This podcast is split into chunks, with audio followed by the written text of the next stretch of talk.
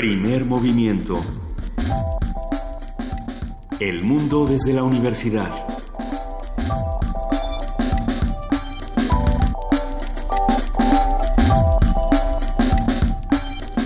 Muy buenos días, son las 7 de la mañana con 7 minutos. Hoy precisamente es miércoles 29 de marzo. Querido Miguel Ángel Quemain, buenos días, ¿cómo estás? Hola Luisa, muy bien, leyendo las noticias, lo que, lo que de ayer sobrevive hasta hoy y es motivo de análisis y de comentarios. Vamos viendo de qué se trata todo esto, querida jefa de información, Juana Inés de ESA, buenos días. ¿Cómo están? Buenos días. No sé si te, a qué te refieras con las noticias. Sí, un Duarte más que se nos va, un, el, Brexit que ya se entregó hace un rato, la carta para, de ahora sí, ya con esta me despido. Teresa me iba a pasar a la historia como la como la que firmó la carta. entró al, al Brexit.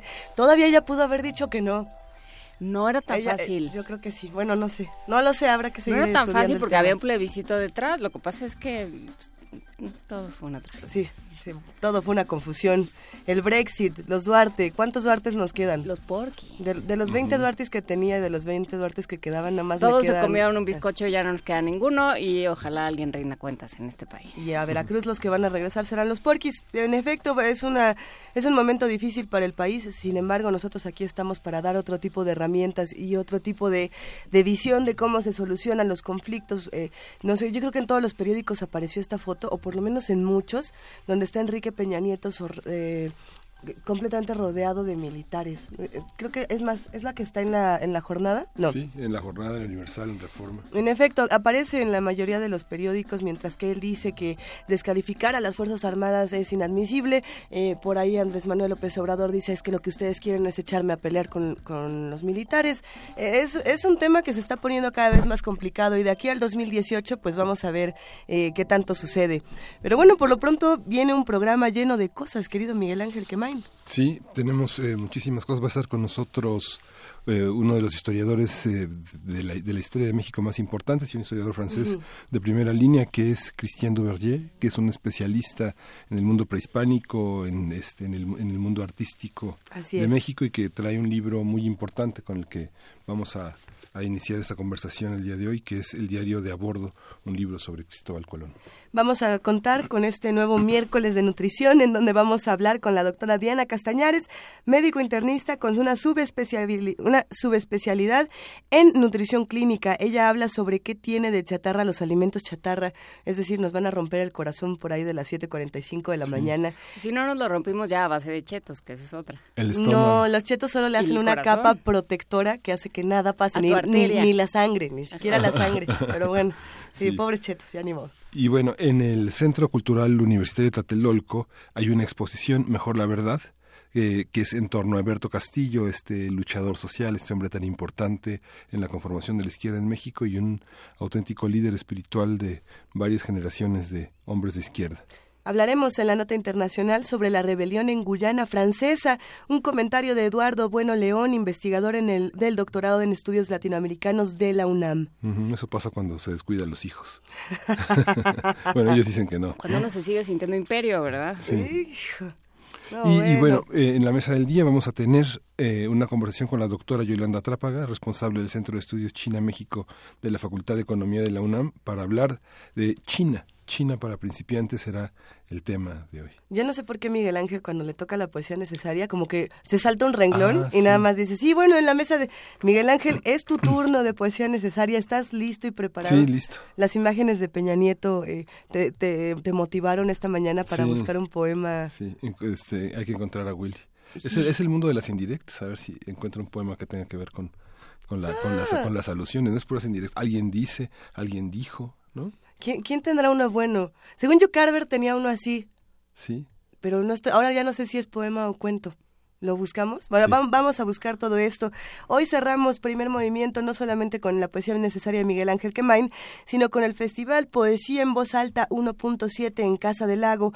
Vamos a hablar con Juan Steven Delgado Huasquila. Él es joven repentista y vamos a ver de qué se trata todo su proyecto. Ya platicamos con Mardonio Carballo, con Daniel Orbiz y vamos a ver de qué se trata todo lo que Poesía en Voz Alta nos va a regalar este año. Por lo pronto, pues ya, ya vamos arrancando primer movimiento. Quédense con nosotros de 7 a 10 de la mañana en el 860 de AM, en www.radiounam.unam.mx y en el 96.1 de FM. Escríbanos, llámenos, cuéntenos qué quieren escuchar, qué música. Eh, son muchos los que nos han escrito para decirnos eh, que lo que pone Dulce Wet, quien es la jefa de la discoteca de Radio UNAM, eh, les ha encantado porque son propuestas muy diferentes y por lo mismo nos da muchísimo gusto darle los buenos días a la queridísima Dulce Wet. Bienvenida. Gracias, muchísimas gracias, Luisa. Muchísimas gracias, Juana Inés, Miguel Ángel. Bueno, pues estamos como de efemérides porque pensábamos en esta variedad, cómo reflejar de alguna forma, pues, esta pluralidad cuando nos cuestionamos que estamos haciendo una producción que se llama 80 años, 80 regalos. Sí. Entonces, ¿cuáles son las obras más representativas? Es difícil, a veces estamos con los compositores, pero hay que ver géneros. Entonces, somos muy injustos a veces en decir, esta es la gran obra que, que debemos escuchar, pero voy a caer un poco en en un lugar común de escuchar eh, Carmina Burana, la primera, el, el O Fortuna, la, que abre esta colección de cantos medievales arreglados a la Orff, que es una como mezcla entre Hindemith, Stravinsky, Bartok, sus influencias y también por otro lado la música antigua que tanto le gustaba, ¿no? ¿Por qué? Porque en 1937, hace 80 años, él la compuso y estrenó nada más, recordando efemérides y porque hoy precisamente hay una celebración de su fallecimiento hace apenas 35 años, ¿no? Entonces, bueno, pues podemos empezar con Carl Orff y vamos a escuchar algo de Monteverdi también, Claro, porque era uno de sus grandes este, amores y porque también lo es para nosotros y además porque es el pretexto de que en este 2017 son los 450 años de su nacimiento y el Festival del Centro Histórico de la Ciudad de México este, va a presentar, por ejemplo, el Orfeo en Bellas Artes la semana que entra, que esta es la, una de las primeras óperas, más bien la que se data como eh, en el sentido moderno, ópera, es, eh, tenían una camerata que hacía experimentos con la voz y entonces se pusieron a cantar, ¿no? Un poco como la película de Jodorowsky, no sé si la vieron la mamá, ¿no? y este, pero yo creo que fue un momento muy interesante en donde lo, el, el, discurso parlado y, y, este cantado se, se confundieron y se hicieron, ¿no? Sir William Walton, también un día como hoy, 29 de marzo, pero de 1902, hace 115 años, es que estaban como todos en números redondos, entonces dijimos, bueno, es mucha casualidad, vamos a disfrutar un poquito de Hamlet, en este caso, la pantomima, los actores, la corte, ya la obra, porque le decía yo a Frida, es que Hamlet nos demuestra cómo el arte verdaderamente es el único que puede em, atacar asertivamente en muchas formas eh, contra el poder, contra eh, las pasiones humanas que se están este, desbordando. desbordando, claro, ¿no? Y, bueno, pues nada más oír un poco del noticiario y pues ya con eso, ¿no? Tenemos pues bastante, ¿no? Y vamos a cerrar con Vangelis, ¿no? Este compositor griego que, este, y bueno, ustedes lo recordarán por Blade Runner, ¿no? Estos carros de juego y todo, pero tiene mucha música interesante eh, electrónica. Entonces, eh, demos un salto a la modernidad un poco y hagamos, eh, escuchemos algo de un viaje personal de Sagan de su película Cosmos. Vamos a escuchar una cosa minimal ahí con, para cerrar un poco todo este conglomerado de celebraciones y buena música que podemos escuchar aquí en Radio UNAM a lo largo de la programación. Y bueno, con los regalos, ¿no?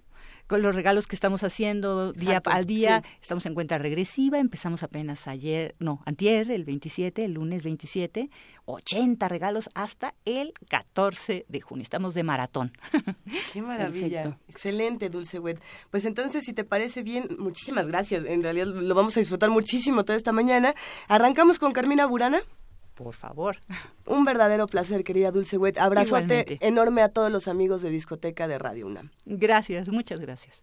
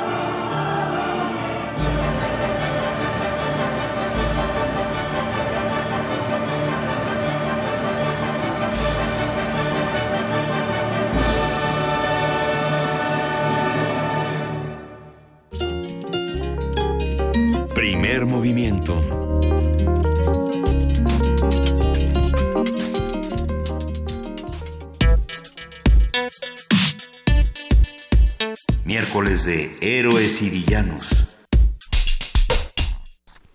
Nacido en 1948 en Burdeos, Francia, el historiador Christian Duverger se ha dedicado a estudiar el México prehispánico y colonial.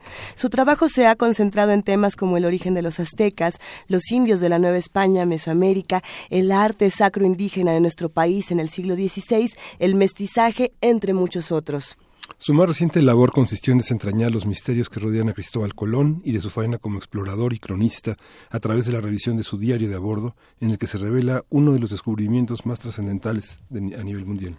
La nueva edición del diario de a bordo hecha por Duverger eh, reúne dos visiones sobre los viajes de Colón, la de su hijo Hernando y la de Fray Bartolomé de las Casas, y las confronta para encontrar sus coincidencias y sus discrepancias. Vamos a conversar sobre la mitología alrededor de Colón y sus viajes, qué sabemos de él, quién fue y cómo puede leerse lo que dejó por ahí con Cristian Duverger. Un gusto, bienvenido, verdaderamente. Gracias por la invitación. Buenos días, Cristian. Eh, lo que platicábamos fuera del aire de, acerca del libro es que lo que planteas es qué estaba detrás de, de la escritura del diario de a bordo de Cristóbal Colón, qué afán tenía cada uno de los que emprendió esta, eh, esta excursión, desde el mismo Colón hasta los reyes católicos que lo financiaron, qué era lo que querían con esto, porque el documento lo que dice es lo que cada quien quería. ¿no? De alguna manera. De una, sí, de una cierta manera. La verdad es que con Colón lo que conocemos de Colón es, es el mito, y es el mito romántico, es el mito que se constituyó en el siglo XIX, en la segunda mitad del siglo XIX, y finalmente hasta ahora prácticamente no hubo cambio en nuestra percepción de, de Colón. Siempre está presentado, es presentado como, como el descubridor de América, como venía en España con un proyecto suyo que era un deseo de descubrir, etcétera y finalmente, la lectura del documento que, que sale, que es el diario de a bordo, en sus dos versiones que tenemos. Y este diario de a bordo nos enseña que probablemente no fue así el asunto, ¿no? Entonces, y, por ejemplo, hay una sorpresa a la, lectura de la, del diario de a bordo, es que precisamente no hay sorpresa por parte de, de, Colón. Es, un, es una especie de, de texto muy descriptivo, que es, es, es, es, un documento básico, ¿no? Porque es el, el, documento que, que, que, contempla por la primera vez el descubrimiento.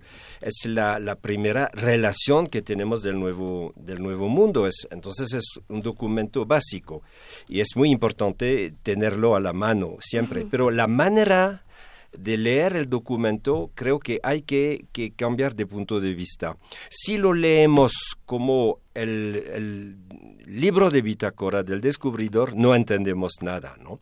Porque esa ausencia de sorpresa y asusta ¿no? el lector. Porque porque ¿qué es este Colón que no que realmente no se anima no y es una es un texto que es una descripción física describe la naturaleza describe la, la, las islas la, las vallas las playas etcétera etcétera. E evidentemente y podemos entender que es describe lo que los reyes esperan. Y en este sentido, hay algo que se, que se esfuma, es la idea de que Colón pensaba encontrar eh, las Indias. Y eso no aparece en el diario de a bordo. La verdad es que precisamente al contrario, y hay muchas páginas donde Colón dice, pues este, este paisaje es muy semejante a lo que podemos ver en España, los árboles son tan grandes como los que crecen en España y así de los peces, de, la, de toda la naturaleza. Entonces, la, la pregunta que podemos ah, tener es ¿por qué esa presentación de las islas caribeñas que sabemos que no tienen nada que ver ¿no? con, con, el paisaje de, de, España. Entonces, esa insistencia de Colón a presentar las islas caribeñas como una extensión natural del territorio y, eh, español, hispánico, eso llama la atención. Y mi sugerencia es que y Colón no fue el, verdadero descubridor de esas islas y Colón sabe exactamente dónde, dónde está, sabe exactamente qué tipo de habitantes va a encontrar y eso presupone un predescubrimiento y, y además del predescubrimiento, una organización de este viaje que no será un viaje, un viaje de descubrimiento, sino más bien un viaje de oficialización. de colonización. Sí, de toma de posesión. Entonces, el, el, este documento, Diario de Abordo, es, es más un documento notarial que un, una, un ensayo sobre la, el encuentro del otro. Y no hay, no hay tanta emoción y no hay tanta sorpresa. Entonces eso nos llama la, la atención. Y, y, tampoco tanto conocimiento. Digo, no era Darwin, no era un viajero como Darwin, ¿no? Era un hombre autodidacta. ¿Qué, qué hay de la formación del qué es? Si no nos, si no nos sorprendemos, si nos sorprendemos de que él no se sorprende, ¿qué, qué, esperaríamos de un hombre, de su capacidad de sorprenderse de un hombre como Colón? ¿Quién era en realidad? No sabemos. Que, el, el, problema de Colón es que hay pocos historiadores, hay que decir la verdad. Es un mito, pero ¿Por qué? Porque hay pocos historiadores que intentaron y trabajar sobre Colón. ¿Por qué? Porque no tenemos los datos. Y normalmente un historiador trabaja con datos, con archivos, con documentos. Y en el caso de Colón no hay nada prácticamente nada. Eso está vinculado al hecho de que cambió su nombre, no sabemos cuál fue su apellido, su y Colón es una es, es un seudónimo y Colón que tiene a la época como entre 45 y 50 años, entra en la historia el 17 de abril de 1492, al momento de firmar su contrato con los reyes católicos, su contrato conocido como las capitulaciones de Santa Fe. Anteriormente no sabemos nada de este hombre y toda su vida trabajó el, el propio Colón y trabajó para borrar todas las huellas de su pasado y lo hizo bien, ¿no? Entonces, para el historiador está complicado. Entonces, lo que eh, mi propuesta es de precisamente y trabajar sobre esas, esas, esta ausencia de huellas, porque eso es el indicio de una supresión, de una, de una eliminación intencional. Entonces, ¿por qué hizo eso Colón?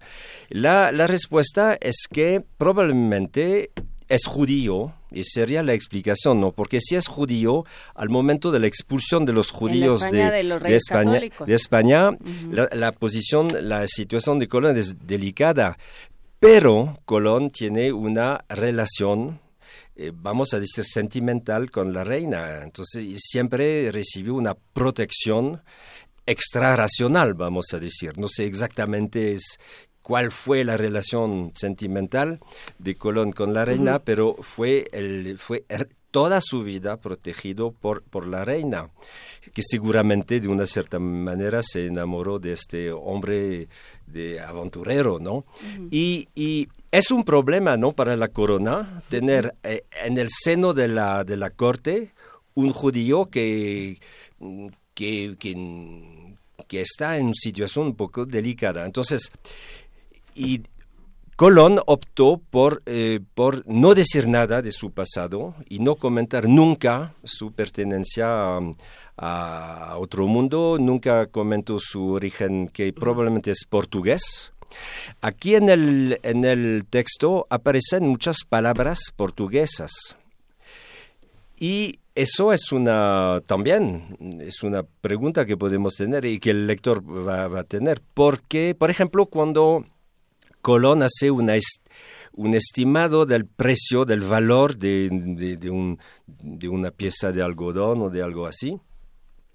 Lo, lo, lo expresa a través de una moneda portuguesa, ¿no? El Ceuti de Portugal, ¿no? lo que es una rareza. ¿Por qué, por qué Colón tendría que evaluar la, el, valor de, una, de, un, de un bien con una moneda portuguesa. Hay, hay, por ejemplo, no dice frijol, dice fechoe lo que es la palabra portuguesa para, para el frijol, etcétera. Entonces, hay muchos, y, la misma cosa pasa con los aves, ¿no? Que, que eh, encuentra durante su viaje. Entonces, son elementos que probablemente y nos, y nos conllevan a considerar que Colón es un judío portugués.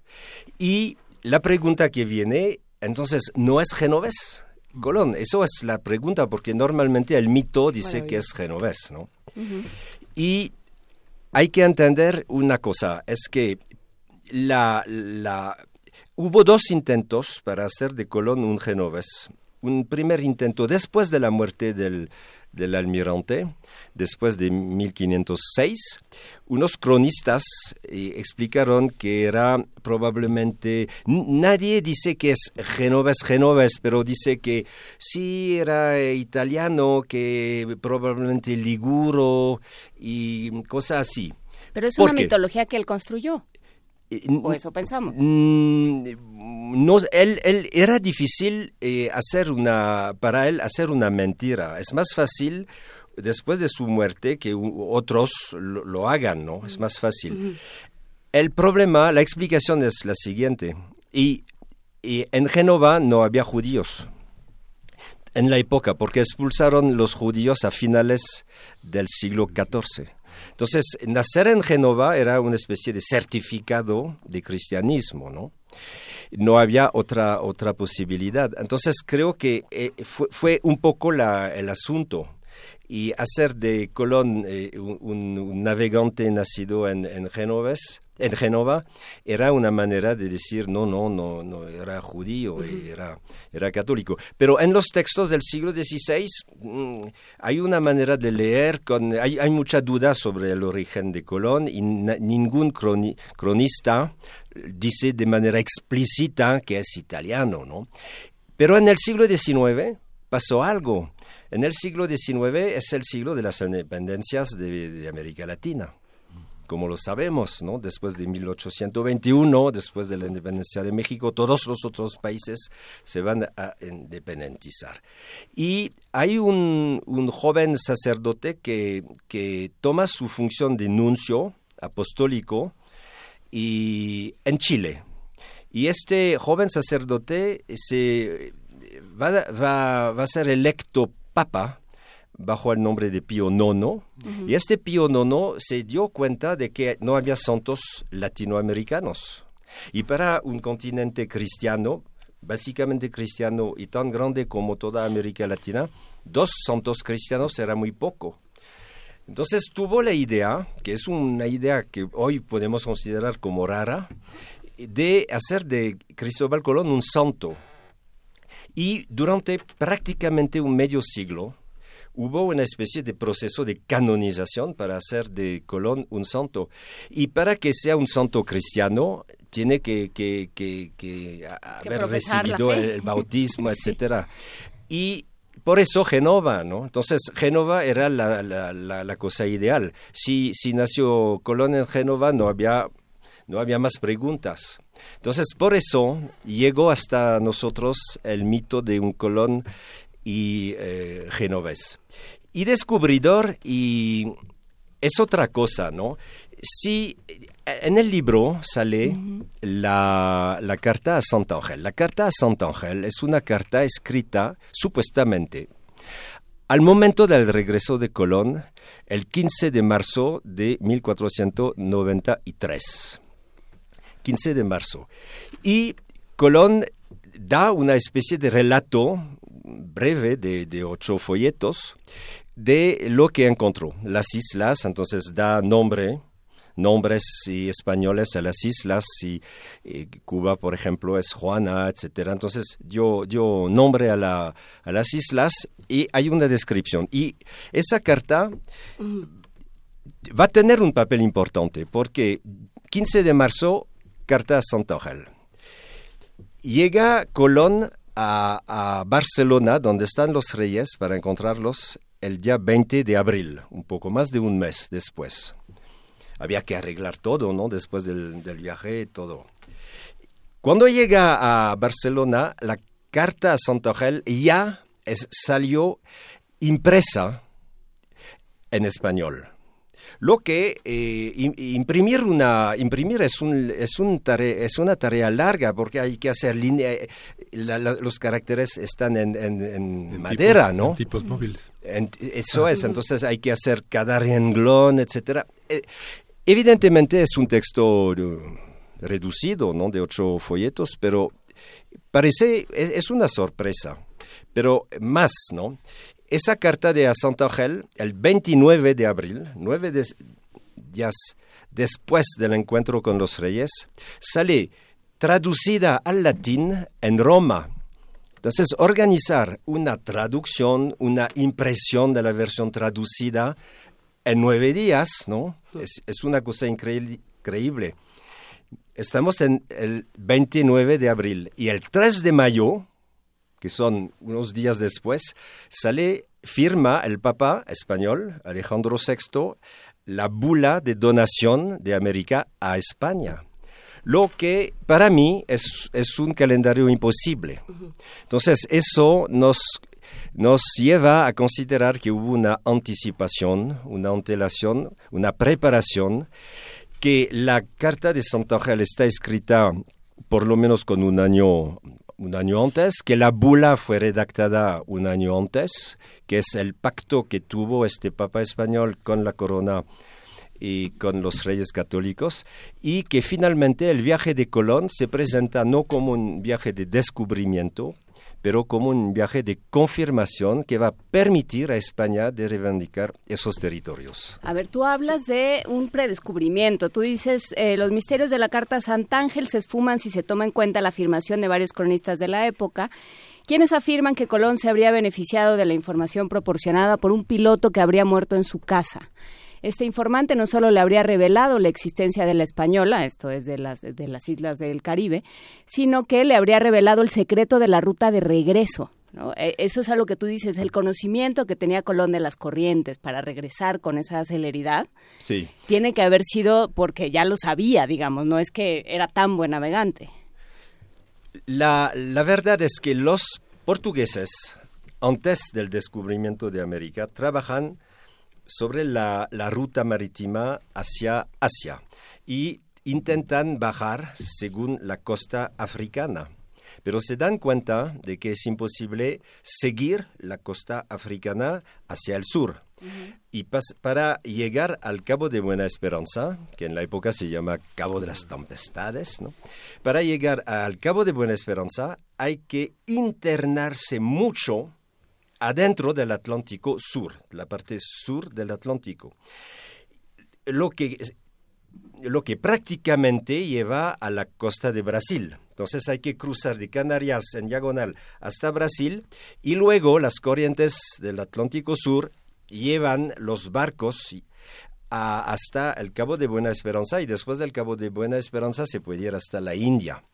Entonces los portugueses y conocen este sistema de corriente circular en el Atlántico Sur. Y creo que la, idea de los portugueses era que en el Atlántico Norte era la misma cosa.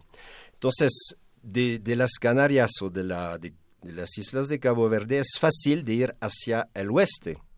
Pero es imposible regresar por el mismo camino porque las corrientes y los vientos y soplan en la misma dirección. Y para regresar hay que hacer una gran vuelta por el norte. Entonces el, secreto de la navegación es que es un sistema simétrico del Atlántico Sur que conocían los portugueses y hay que entender que hay que subir por el norte y navegar durante entre siete y nueve días hacia el norte para regresar la corriente del Golfo que, que lleva los barcos de manera natural a la costa de Ibérica. ¿no? Que tampoco eran unos barcos tan, eh, tan avanzados, de tecnología tan avanzada, que es otra cosa que dices. Sí, la, lo que a veces en los libros de textos aparece es que el descubrimiento de América es el producto de un mejoramiento de las técnicas. Eso es absolutamente falso y las, los, los barcos navegan solamente con el, el viento atrás, ¿no? Y de toda manera hay que utilizar los vientos y las corrientes, lo que no es nada, ¿no? Lo que significa un conocimiento, una técnica, etcétera. No, no quiero despreciar los navegantes de la época, pero no se puede navegar contra el, viento, es imposible. Hay que seguir las corrientes, lo que significa conocerlos. Hay, una, serie de comentarios en redes sociales. De entrada, creo que nadie eh, esperaba este momento de Colón no es genovés. Entonces ya, ya se, están empezando a escribir de qué está pasando aquí. Eh, pero, pero llegó un mensaje muy interesante y decía precisamente eh, cómo se relaciona este libro, este diario de a bordo con el ancla, el ancla de arena y cómo, cómo conviven, porque... Eh, Son dos libros gemelos, ¿no? la, verdad es que, como historiador... El, ancla de arena es el previo. Es el, el, ancla de arena es una novela. Pero yo concibí los dos libros y como libros hermanos, gemelos. El problema, como un historiador puede hacer una biografía eh, tradicional sin tener los datos adecuados. Normalmente una biografía empieza con el nacimiento del personaje, ¿no? Entonces, dónde nació, cuál, cuál, cuál era el contexto, cuáles son sus, sus padres, etcétera. Y con Colón no podemos decir nada. Entonces, ¿cómo armar una biografía científica y a partir de una ausencia de datos? Entonces, decidí de hacer una biografía de Colón a través un sistema de novela donde ficcioné nada de la vida de Colón, pero la, es, una, es, una, es una especie de diálogo actual entre dos personajes para acercarse a, de, la verdad. Entonces es una novela entre, es un diálogo entre una joven investigadora italiana y un policía de, de Sevilla y dialogan a la manera un poco socrática para acercarse de la verdad y dialogan y finalmente lo que se descubre es tanto lo, conocido sobre Colón y tanto lo desconocido. Entonces para mí es importante saber que conocemos poca cosa. Si es así, es así, es un dato, ¿no? Para mí el dato de la ausencia de datos es un dato tan valioso que si tenemos archivos, ¿no? Entonces, es una, es una novela que se puede leer con novela, pero en la novela eh, explico algo de la, de la cosmología de probable, del probable origen de eh, judío y portugués de Colón, etcétera. Entonces, el asunto de que no es genovés ya está en, en, la, en este libro El ancla de arena, que, que se puede leer para, como una novela, pero no, otra vez, no ficcioné el contenido de la vida de Colón, lo que significa que, para mí es una biografía, es la biografía de Colón que podemos hacer con los datos actuales. Pero trabajé mucho ¿no? sobre los archivos y, y, a veces lo que descubrí es que tenemos menos documentos que lo, lo habíamos pensado que eh, yo creo que en este caso es interesante porque yo lo que lo que me iba preguntando mientras leía es qué tantas licencias puede tomarse el historiador, ¿no? Y hasta lo apunté aquí atrás. Porque porque justamente un historiador mucho más academicista de eh, que tú mucho más apegado a los datos y, incapaz de salirse de lo que dicen los documentos, incapaz de, de, pensar, bueno, y entonces, ¿qué me dicen los silencios? Porque hay un momento en que dices, eh, Colón navega entre silencios y misterios o algo así. Eh, ¿Qué tanto es esta hay libertad en el arte de historiar? Porque, porque esto es una, un documento. O sea, recuperas, haces esta introducción que es muy interesante y luego tomas las dos versiones de este documento que por otro lado está perdido, que, que todo es también parte de una mitología y de un mito, como decías. Con esto igual ya podemos ir Ya eh, vamos cerrando. ¿Cómo, eh, ¿Cómo entender la labor del historiador de otra manera que no es necesariamente yendo a las fuentes? Considero que la ausencia de datos, cuando es intencional, es, es, es de mucha significación. De una cierta manera, un historiador que se dedica a revisitar mitos, como soy, ¿no? Porque hice la, la, revisita del mito de Cortés y de ahora de Colón, significa que soy un poco un historiador de los, de los hoyos negros, ¿no? Y eso significa que podemos sacar información de la ausencia de datos, en, el sentido de que es intencional. Y por otra parte, este documento que, que, conocemos desde como 150 años, ¿no? Porque lo, sacamos la, de, la, de, los papeles de, las casas a mediados de la primera mitad del siglo XIX para la, el texto de las casas, que es una copia del diario de a bordo. Este texto ha sido leído como el documento del Colón mitológico. Y mi invitación es considerar con el mismo texto, y con, pero con otra visión entendemos otra cosa. Y es un poco el, trabajo del historiador, eh, eh, dar a conocer que un mismo texto puede ser leído de otra manera. En este sentido, creo que hay una dinámica de la historia. Quería una pequeñita pregunta. ¿Cómo ve, después de tantos años, casi 60 años, el trabajo de O'Gorman, la invención de América? La visión que tiene de Colón, que... La, la verdad es que eh, O'Gorman tiene toda la, razón en llamar su libro La invención de América, porque entre la realidad y la, la idea que, que, que, el, que el viejo mundo tuvo de América hay una gran diferencia. Entonces es un trabajo interesante, pero creo que en la época y no había tanta distancia crítica eh, en relación con el mito. Entonces había entendido Gorman que eh, Colón eh, conllevaba su mito, que la, la visión de, de, América era, era absolutamente mitológica, todo eso.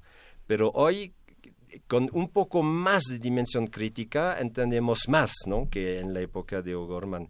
Creo que hoy entendemos bien lo que pasó, que hubo una especie de, de orquestación ¿no? del, del, descubrimiento a favor de España. Y también el libro eh, conlleva la idea de que hubo seguramente una negociación con los portugueses, de España con los portugueses, anterior a la negociación del Tratado de Tordesillas, porque también es una sorpresa, ¿no? 93, regreso de Colón y, y la bula de, de, de, mayo de 93, y un año después hay un tratado firmado entre Portugal y eh, España sobre la división de los mares, ¿no? Y es imposible hacer este, esa negociación de, tan, tan, tan, tan importante en un año. Entonces, para mí, este tratado de Tordesillas firmado en 94 seguramente es, el, es el, el, resultado de un proceso de más larga duración, probablemente de tres o cuatro años, ¿no? Lo que significa que eh, el descubrimiento hay que, hay que entender que es una operación muy importante para España y que hubo una gran preparación. Y en este sentido, eh, tenemos una visión con menos sorpresa y más racionalidad, ¿no? Y más, más lógica. Y lo que podemos también plantear es que corresponde el descubrimiento de América con la expulsión de los judíos. Lo que probablemente para España es una especie de compensación económica o una esperanza de compensación económica. De todo lo que perdieron. Porque, porque perdieron mucho con la expulsión de los judíos. Entonces, eh, creo que si eh, animamos todo este contexto, entendemos mejor la, situación y eh, mi, mi, propuesta es de leer este documento con, eh, con más racionalidad, pero hay, hay, es, es un documento muy interesante porque hay una descripción etnográfica también de, lo, de los indígenas y que andan desnudos y eso es un sueño de marineros, ¿no? Porque las mujeres que andan desnudas, eso es magnífico para Colón. Entonces hay mucha insistencia en, esto, etcétera. Y, y, hay, es una buena descripción de la, del territorio, pero evidentemente en la narrativa hay algo también que, que, me, que me fascinó un poco. Es que hay una especie de exageración porque Colón tiene que... Que, justificar el viático, le decimos en México. Sí, pero eh, tiene, tiene que hacer algo para satisfacer sus, sus mecenas, ¿no? Entonces, en la primera isla dice es magnífico, los árboles y llegan hasta el cielo, etcétera, etcétera. Entonces es muy, muy exagerado. Y a la segunda isla está eh, superior a la otra, etcétera, hasta llegar a la española, que es la isla de Haití, y entonces hay una especie de de de, de escal de de, de, de sí de no a un momento no sabe cómo cómo superar la descripción de que, que ya hizo de las otras islas. Entonces en la narrativa hay algo simpático, ¿no? Vemos los esfuerzos del narrador para decir cada vez está, oh, esa isla es la mejor de todas, ¿no? Entonces, pues eh, hay una dinámica, es un texto interesante. podemos regresar a este texto básico con otra visión. Pues eh, queda, queda esta lectura. Una vez que yo termine de leerlo, lo vamos a regalar en redes sociales. bueno, pues es que queda la mitad. El diario de a bordo, edición de Cristian Duverger, en eh, Cristóbal Colón, el diario de a bordo, en Taurus. Muchas gracias, Cristian Duverger. Gracias. Un gustazo, de verdad. Gracias.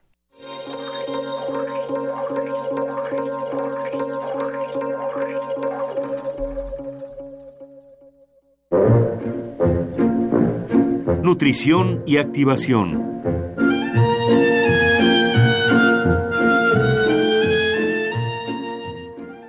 Nutrición y activación esta mañana para todos los que estaban comiéndose 25 eh, tacos al pastor mientras se enteraban de que Cristóbal Colón no, no, en efecto, no es genovés y, y además es judío portugués y además no llegó por primera vez. Y bueno, eh, ¿qué cosas, qué cosas se van descubriendo aquí en primer movimiento? Diana Castañares, médico internista con subespecialidad en nutrición clínica. Ahora sí nos va a decir qué tienen de chatarra los alimentos chatarra. Buenos días, querida Diana, ¿cómo estás? Muy bien, buenos días. Gracias por, por presentarme. No, nos da muchísimo gusto escucharte y más porque somos muchos los que tenemos debajo de la cama cinco cajas de chetos y no le queremos decir a nadie. Eh, ¿Qué tienen de chatarra? Cuéntanos.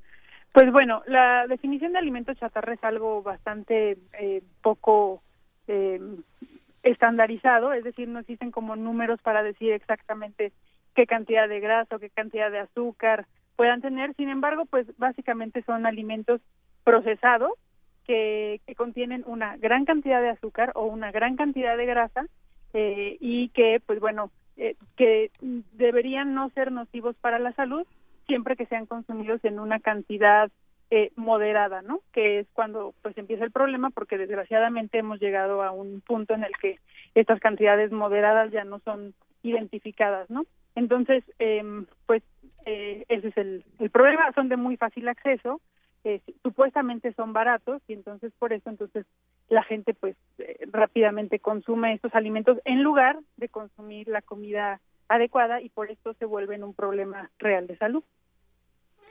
A ver, eh, se puede, todo se puede con, con, en dosis moderadas. Lo que pasa es que las dosis moderadas o las dosis, las dosis no nocivas de estos productos son mínimas. Exactamente. O sea, tendrías que comerte una papa o un una mínima cantidad.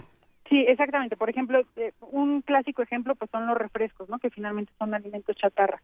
Eh, y por ejemplo, un refresco tradicional, una dosis normal, que son las botellitas de 600 mililitros, por ejemplo, eh, tienen probablemente unas 12 o 14 cucharadas de azúcar. Por Esto es más o menos el 200% o hasta 300% del azúcar que una persona convencional, una mujer pequeñita eh, o un niño, por ejemplo, debería consumir en un día. Entonces, pues esto ya los vuelve altamente energéticos, es decir, tienen, no porque te den energía, porque tienen muchas calorías, ¿no? Entonces, pues se vuelven ya un alimento peligroso para el consumo. entonces, igual, o sea, pasa con la grasa, a veces, pues bueno, por, por una bolsa de papitas probablemente no sea un problema, sin embargo, eh, eh, si además de esto en la casa se come de una manera inapropiada, eh, comemos alimentos fritos en otras cosas y demás, entonces ya empezamos a consumir un, exceso de grasa saturada, ¿no? Entonces, el problema es que, digamos, no no vamos a saber cuantificar cuándo es suficiente y cuándo no. Entonces, pues bueno, no la idea sería no consumirlo, es la verdad, ¿no? Sí, pero a ver, a ver Diana, vamos a imaginar que aquí hay alguien en primer movimiento y no soy yo, y de verdad no soy yo, que todos los días sale después del programa y se compra una bolsa gigantesca de papas, porque pues es, es, parte de su... Y ya todos volteamos a ver al sospechoso. Pero ya, pero es un sospechoso, nadie sabe. Pero no solo eso, sino que además no come nada en muchas horas y bueno, el, el asunto es que creo que además eh, no, no, es el único sujeto, porque somos muchos los que hacemos cosas similares. Eh, ¿Cómo nos recuperamos de esto? Porque no es fácil, eh, bueno, sí es bien fácil decir, bueno, lo dejas de comer y tan tan, pero, pero en realidad, genuinamente hay, hay un apego, ah, me atrevería a decir hasta emocional, espiritual, con todas estas chatarras picosas, sabrosas. Hay un acceso mucho más sencillo que a cualquier otra cosa. Pues bueno, lo de la ¿Cómo empezamos? a mí me parece que es, es esta no sé si ya lo había comentado con ustedes, pero es esta fantasía de que somos libres de comer lo que queramos, ¿no? O sea, este, el mundo tenemos todas las opciones, somos libres, podemos comer lo que se nos antoje. Entonces, esta falsa libertad nos hace creer que entonces está bien y está justificado que consumamos lo que se nos pone enfrente, ¿no? Pero bueno, de verdad yo me pongo a considerar un kilo de papa, papas fritas, o sea, de, de las que vienen en bolsitas metalizadas y demás, eh, cuesta alrededor, un kilo cuesta alrededor de 160 pesos. Digo, yo no sé qué fruta cueste eso, yo creo que ni las cerezas traídas de, Francia puedan costar ese, ese precio, ¿no? Entonces, eh, no me parece nada barato ni accesible realmente, ¿no? Es, es un producto realmente caro. Sí, pero si eh, uno está en medio de la calle eh, con hambre, ese es pues el tema ese es el tema porque no nunca planeamos y, nos hemos vuelto tan eh, creemos que la libertad está ahí en que puedo hacer lo que quiero que en vez de decidir consumir lo que tenemos que comer mejor nos exponemos a ver qué se nos pone enfrente y la gente que va al gimnasio y que hace ejercicio exhaustivamente también cree que puede comer lo que quiera no también bueno ese, ese es otro es un tema interesante también como el deporte los vuelve a veces eh, los consumidores extremos de cosas que no necesitaban, ¿no? Eh, pero bueno, mientras tanto, pues sí, en realidad deberíamos llevar, porque es muy portable traer una manzana en la bolsa, no es nada difícil, está empaquetadita y todo, y, o sea, empacada por su propia cáscara, pues, ¿no? O un plátano, no tiene ninguna dificultad traerlo. Entonces, pero pero no lo hacemos porque no vamos a la tienda, porque muchas cuestiones que, realmente son un problema de salud gravísimo, ¿no? O sea, el no organizar los tiempos del consumo de alimentos, ¿no? El no tener unas horas para comer en el trabajo es gravísimo. Es un problema de salud pública, no es nada más un problema personal de falta de organización, es todo el sistema eh, en contra de que la gente pueda alimentarse de manera adecuada, ¿no? Entonces, pues probablemente por ahí empiecen los conflictos de que entonces la comida chatarra de verdad se vuelve algo necesario porque es lo que está al acceso. ¿Cómo, ¿Cómo distinguir, digamos, pensando en etiquetas, cómo distinguir la comida chatarra? Digo, es, o sea, alguien, alguien dio una definición ahorita en redes sociales eh, que me parecía muy atinada. Alex Cardiel dice, fácil, si en lugar de piel tiene envoltura metalizada y si en lugar de semilla tiene tazo, debe ser un alimento chatarra. Exactamente, pues sí, algo, algo, algo por el estilo se este, puede identificar. En las etiquetas, por ejemplo, eh, recuerden que las etiquetas están diseñadas para confundirnos un poco más ahora, pero todas las etiquetas están diseñadas para explicar el consumo que debería tener una persona que consume 2.000 calorías y como ya les había platicado, esto es un consumo alto para la mayoría de la población. Eh, pero bueno, fundamentado en esto tiene el consumo, dice cuántos carbohidratos tiene, el 20% en porcentaje de carbohidratos y de grasas, por ejemplo, que contiene para una dieta saludable, según esto. Entonces, pues ahí es donde podemos ver si eh, contiene eh, un 20%, por ejemplo, pues probablemente para una bolsita chiquitita de comida, tener el 20% del producto de eh, carbohidratos del día, pues va a ser excesivo, ¿no? Pero les digo, la verdad es que esto es difícil de considerar. En realidad, todos los alimentos procesados se pueden volver chatarra cuando los estamos consumiendo en exceso sobre la dieta que deberíamos tener. Hay, hay muchos comentarios en redes sociales porque sin duda este tema despierta las más bajas pasiones alimenticias de, todos los que nos escuchan. Eh, en, efecto, sí, algunos nos dicen por aquí es que ni siquiera es comida, aunque se, aunque se ingiera, no, estos no son alimentos como tal. Eh, ¿Qué otra cosa nos están diciendo? Nos preguntan, ¿y si me como un Miguelito después de cada comida, eso me hace daño? Pues el Miguelito tiene, además de que tiene conservadores y demás, es es un concentradito de azúcar también, es como el, el azúcar que le echamos al café o así. Eh, y pues sí, se puede, un Miguelito al tres veces al día probablemente no sea un exceso si el si la persona está consumiendo una dieta más o menos saludable, ¿no?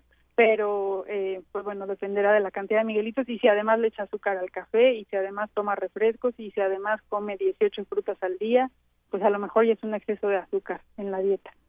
Bueno, Diana, algunos a lo mejor nos rompes un poco el corazón, pero también nos replanteas la manera en la que tenemos que ir comiendo y que tenemos que ir repensando nuestros alimentos todos los días. Hablamos la próxima semana, si te parece bien. Claro que sí, muchísimas gracias. Te mandamos un gran abrazo, Diana Castañares, médico internista con una subespecialidad en nutrición clínica. Y bueno, los que nos están escuchando y hacen comunidad con nosotros, ¿qué chatarra se comen y cuáles se van a dejar de comer ahora que nos vamos a un corte? Regresamos y seguimos platicando. Primer movimiento. Hacemos comunidad.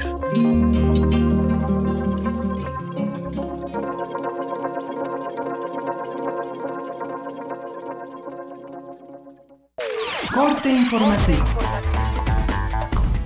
La UNAM la UNAM, junto con un grupo de instituciones de la colaboración internacional EUSO y bajo la supervisión de la NASA, participa en el diseño, construcción y operación de un telescopio refractor con una sofisticada superficie focal de alta resolución temporal y cuyo objetivo es hacer observaciones de rayos cósmicos de ultra altas energías. Nacional. La Comisión Nacional de los Derechos Humanos solicitará información a la Secretaría General de Gobierno y a la Fiscalía General de Chihuahua para conocer el avance de las investigaciones por el homicidio de la periodista Miroslava Brich. La CNDH también informó que atraerá el expediente. Un juez giró órdenes de aprehensión en contra de 17 exfuncionarios de la administración del exgobernador de Quintana Roo, Roberto Borge, quien enfrenta acusaciones por despojo y la venta irregular de terrenos de propiedad estatal. Antonio Tarín, diputado federal suplente de Carlos Hermosillo, llegó a la Cámara de Diputados para tomar protesta como legislador. Sin embargo, la mesa directiva del Palacio Legislativo decidió que no podrá ser posible debido a que la Fiscalía de Chihuahua le notificó de una orden de aprehensión en su contra por peculado. Diputados del PRI, Partido Verde y Nueva Alianza llamaron al gobernador de Chihuahua, Javier Corral, a que asuma su responsabilidad y atienda los problemas de inseguridad que aquejan a los chihuahuenses.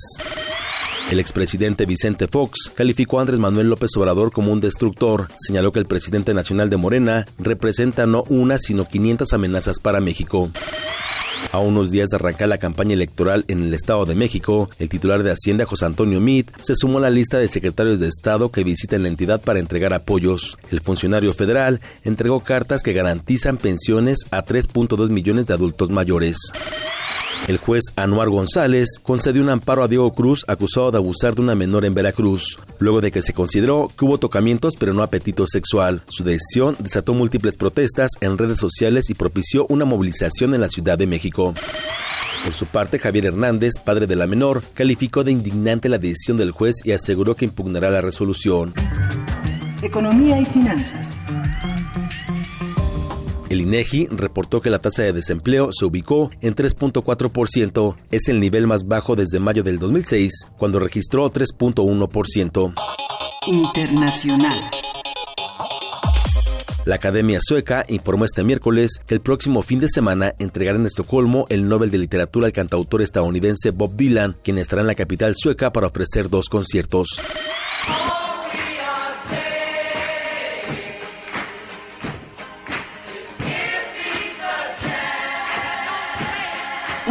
Como hoy.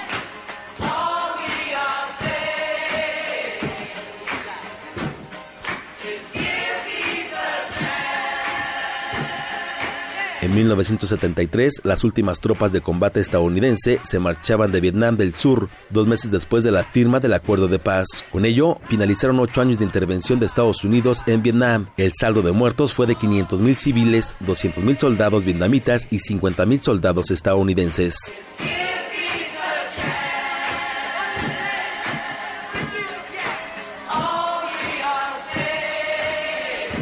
Hasta aquí el corte, en hora más información.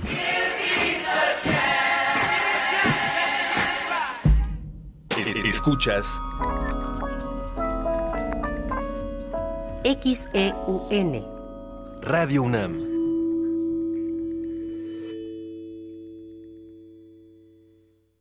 Los mayores expertos del medio han sido convocados para enfrentarse a otros agentes encubiertos en una sesión musical que apelará a lo mejor de su inventiva y su dominio de la composición instantánea. Los improvisadores. Un músico visible y otro incógnito mezclarán sus estilos y destrezas en una serie de conciertos exclusivos para Radio UNAM.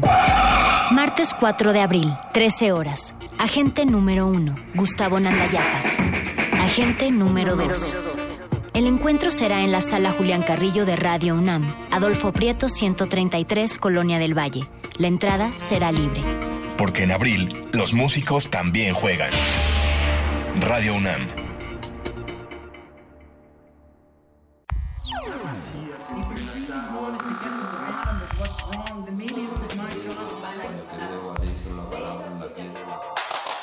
Poesía en voz alta, punto 17.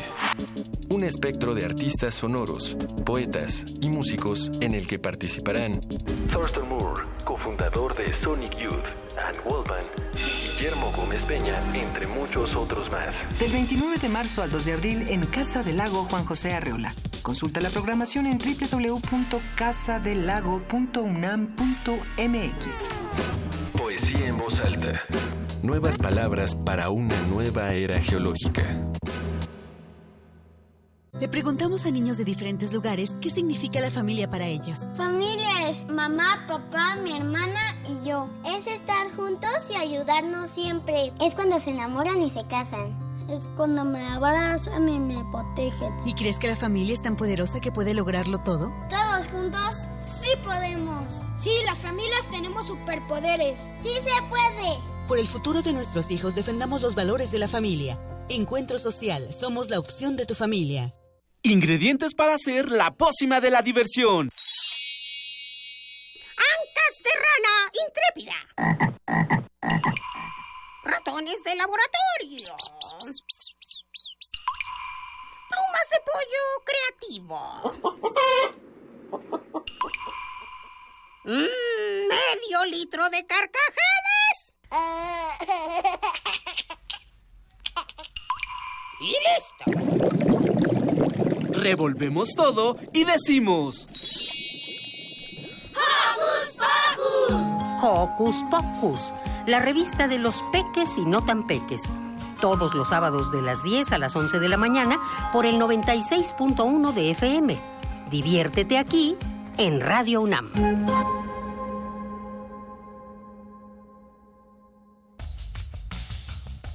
El Museo de Arte Moderno abre sus puertas a la exposición La Colección, Escenarios de Identidad Mexicana, que ofrece un recorrido por iconografías de la identificación nacional mediante 97 piezas de 47 artistas, entre pintura, dibujo, escultura, fotografía y gráfica. La muestra La Colección, Escenarios de Identidad Mexicana, se puede visitar en el Museo de Arte Moderno en el Bosque de Chapultepec, Ciudad de México. La Guelaguetza. Su tradición. Una fusión deliciosa de ritmos. El Festival Intersecciones se viste con los colores del Istmo para recibir a La China Sonidera. Cumbia oaxaqueña con sabor a tlayuda.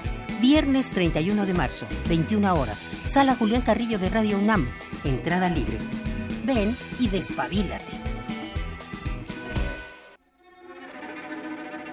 Conoce los relatos de las personas que resisten y reconstruyen la paz. Resiliente. Resiliente. Resiliente. Las voces y miradas de quienes buscan alternativas ante la violencia y la adversidad. Los domingos a las 3 de la tarde por el 96.1 de FM. Radio UNAM.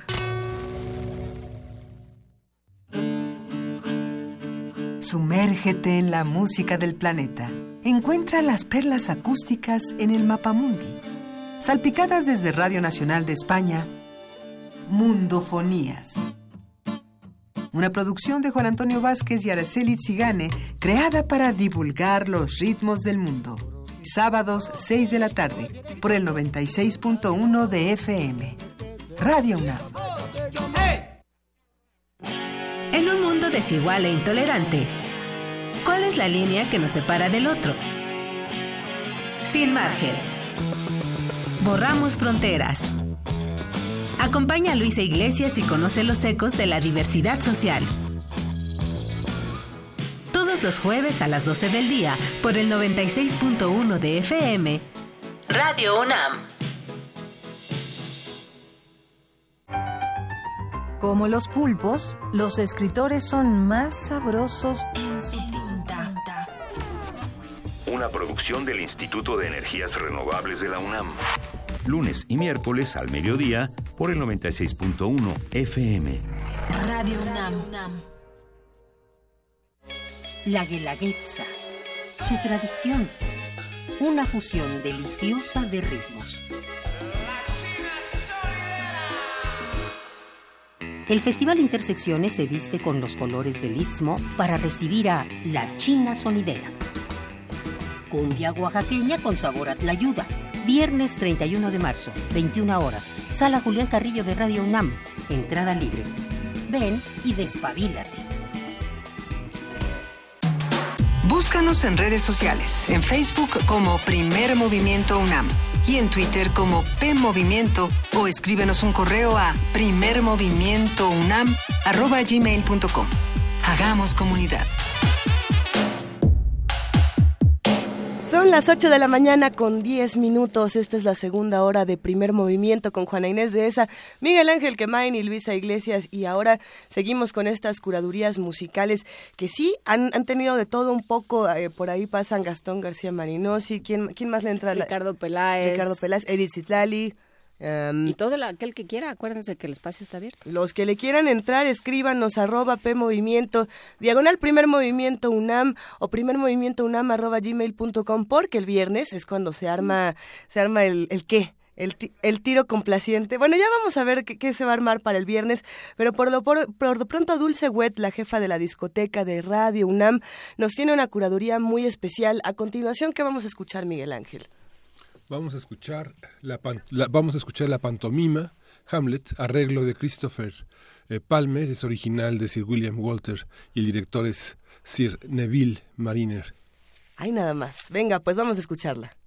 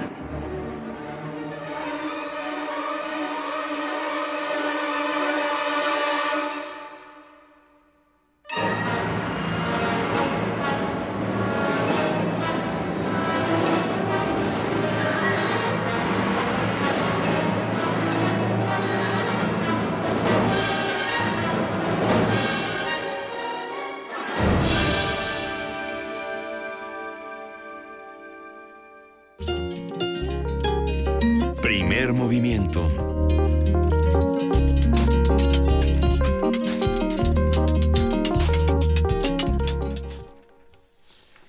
Son las 8 de la mañana con 16 minutos. aquí seguimos discutiendo con todos los que hacen comunidad con nosotros, platicando de, diferentes temas. Ya por ahí nos, lanzan algunas preguntas sobre lo que ocurre en Guyana Francesa. Eh, lo vamos a platicar en la nota internacional, o sea que vamos viendo. Eh, y vamos ahora a una nota precisamente sobre los bajos ingresos. ¿Quieren saber de qué se trata todo esto? Eh, vamos a escucharlo.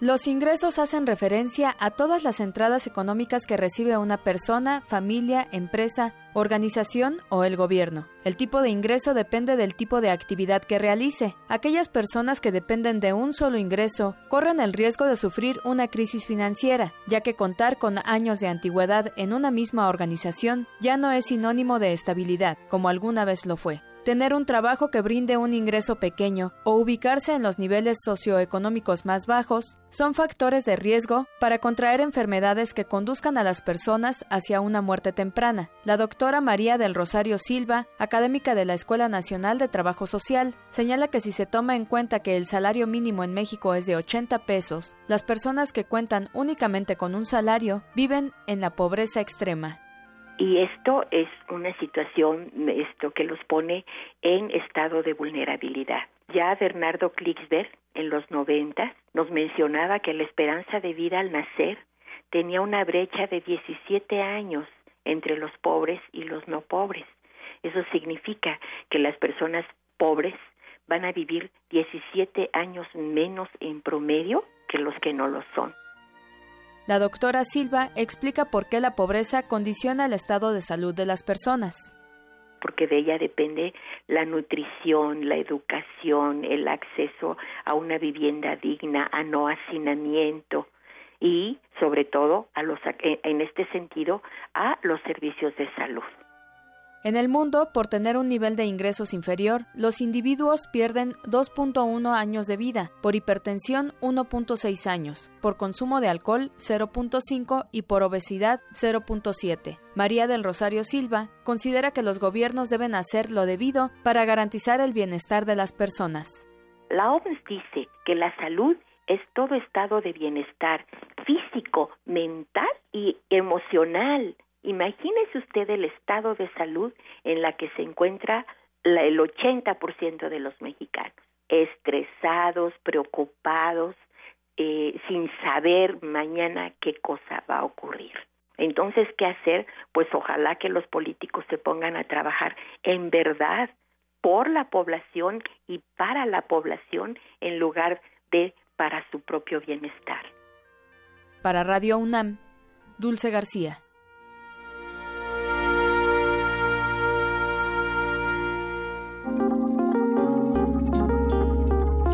Primer movimiento. Hacemos comunidad.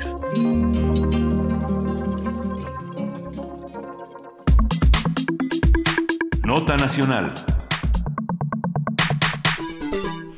Eberto Castillo Martínez, este líder político tan importante en la izquierda mexicana, nació en Izhuatlán de Madero, Veracruz, en 1928. Estudió ingeniería en la UNAM, donde fue profesor, al igual que en el, en el, en el Politécnico Nacional. Fue autor del sistema estructural denominado tridilosa, usado en diversos países y con el que se construyó el actual World Trade Center de la Ciudad de México. También se destacó como político y fungió como secretario particular de Lázaro Cárdenas en 1956. Fue coordinador del Movimiento de Liberación Nacional en 1959, apoyó las luchas ferrocarrileras de los 60 y el movimiento de los médicos en 1965. En conmemoración de su vigésimo aniversario luctuoso, el Centro Cultural Universitario Tlatelolco preparó la exposición Mejor la Verdad, que recorre el trabajo de este destacado ingeniero en la sala de temporales del Memorial 68 la muestra se inaugurará el próximo 5 de abril y estará abierta hasta el 11 de junio de 2017. A partir de la muestra hablaremos sobre Eberto Castillo, su lugar en la política mexicana y su legado. Todo esto con Ricardo Cardona, curador de la exposición Mejor la Verdad. Eberto Castillo Hernández en el Centro Cultural Universitario Tlatelolco. Ricardo, ¿cómo estás? Muy buenos días. Hola, buenos días. Muy bien, gracias. Qué gusto escucharte. Cuéntanos, para, sobre todo para los que hacen comunidad con nosotros, muchos jóvenes que a lo mejor no conocen eh, a Alberto Castillo. ¿Quién fue este personaje tan importante? Pues eh, nosotros justamente queremos dirigirnos sobre todo a ellos. El público del memorial es eh, mayormente joven y, y, por otro lado, pues sí, creemos que desafortunadamente la figura de Alberto Castillo ya no está muy presente sobre todo en las nuevas generaciones. Entonces, pues esta es una buena oportunidad para, para retomarlo, para presentarlo como alguien pues fuera de serie, como un político sui generis, eh, pero en general una, una persona eh, con unas cualidades eh, extraordinarias. nosotros decimos antes que nada que era un inventor y, y eso ya nos, nos nos suena pues suena padre nos suena interesante porque porque en general sentimos que la imaginación y la creatividad es algo que se está que se que, está pasando por un mal momento sobre todo en el ámbito de la política y él fue un inventor en todos los sentidos en, en, todos los aspectos de, de, de, sus labores de, de, su de su vida era era un inventor lo fue eh, en, la ingeniería, eh, registrando cinco o seis patentes de, sistemas eh, para hacer más eficiente la, la, ingeniería, pero también lo fue con sus con sus idearios, con sus proyectos políticos. Él fue un inventor, un hombre sensible, un hombre de imaginación y pues es así lo queremos presentar. ¿Qué, era, qué lo volvía un, un político sui generis, un político distinto de los otros, como mencionaste, Ricardo Cardona?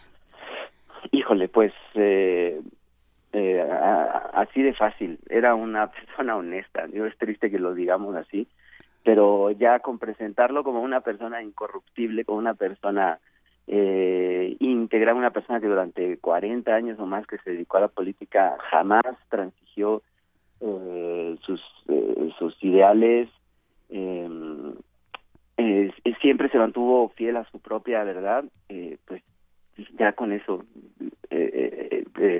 es triste, pero ya con eso lo situamos como un político sui generis, pero bueno, desde luego que no, desde luego que no es lo único.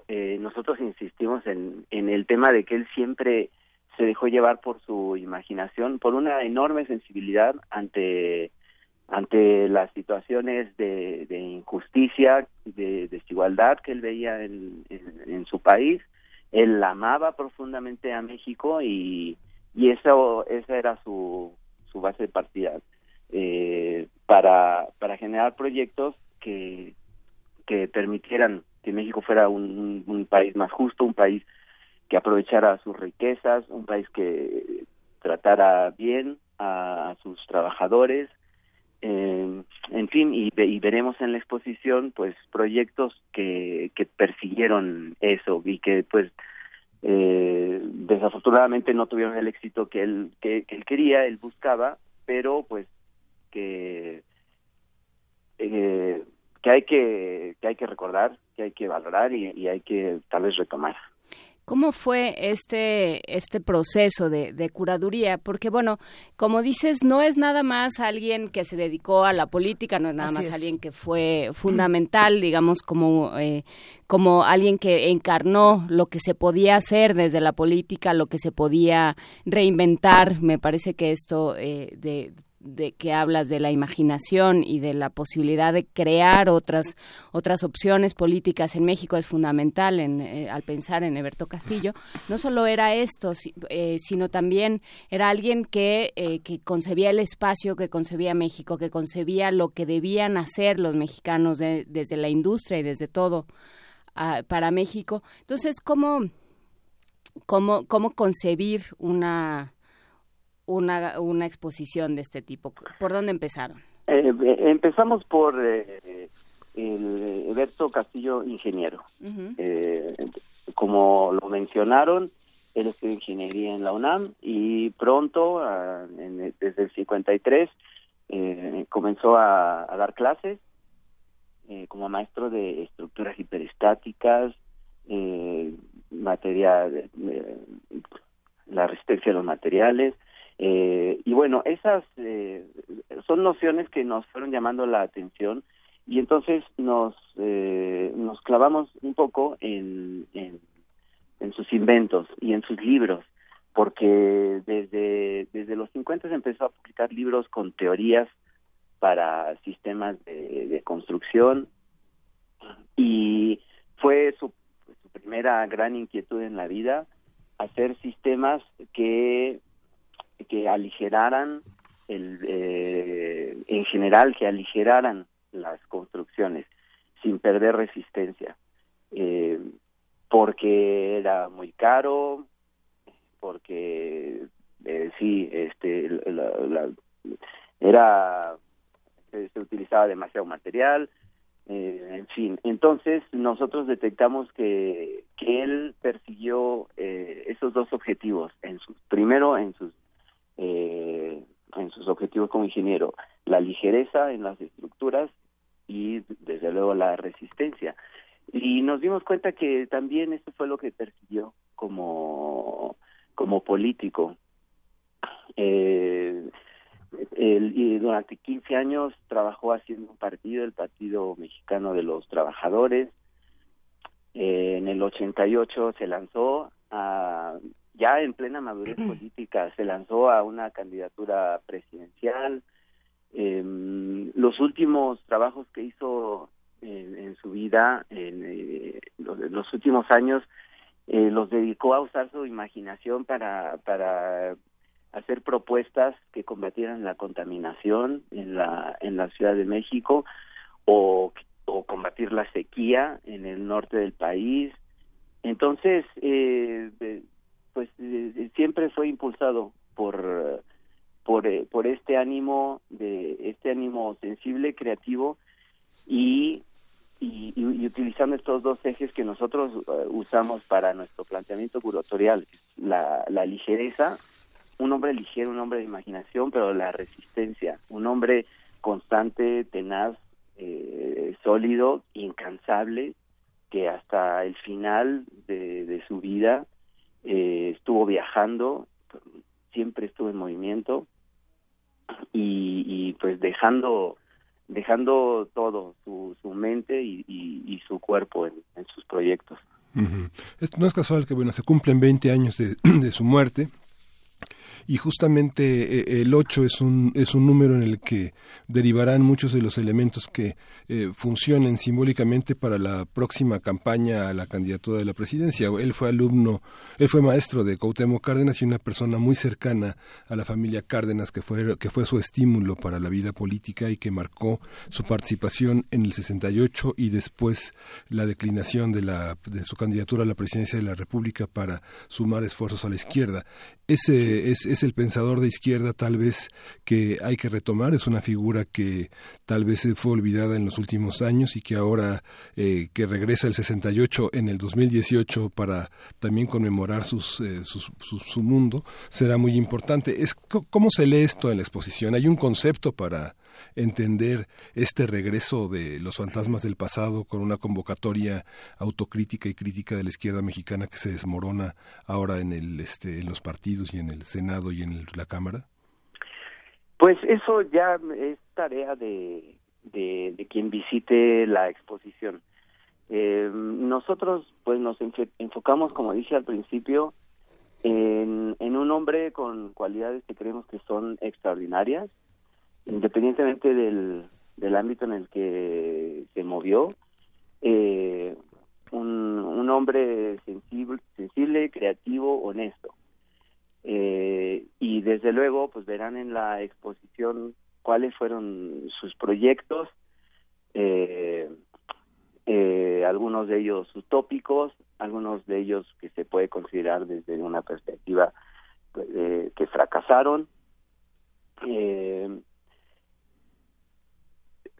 pero no eh, las lecturas pues, abiertamente políticas pues ya como dije la eh, ya es es cuestión de del, del público.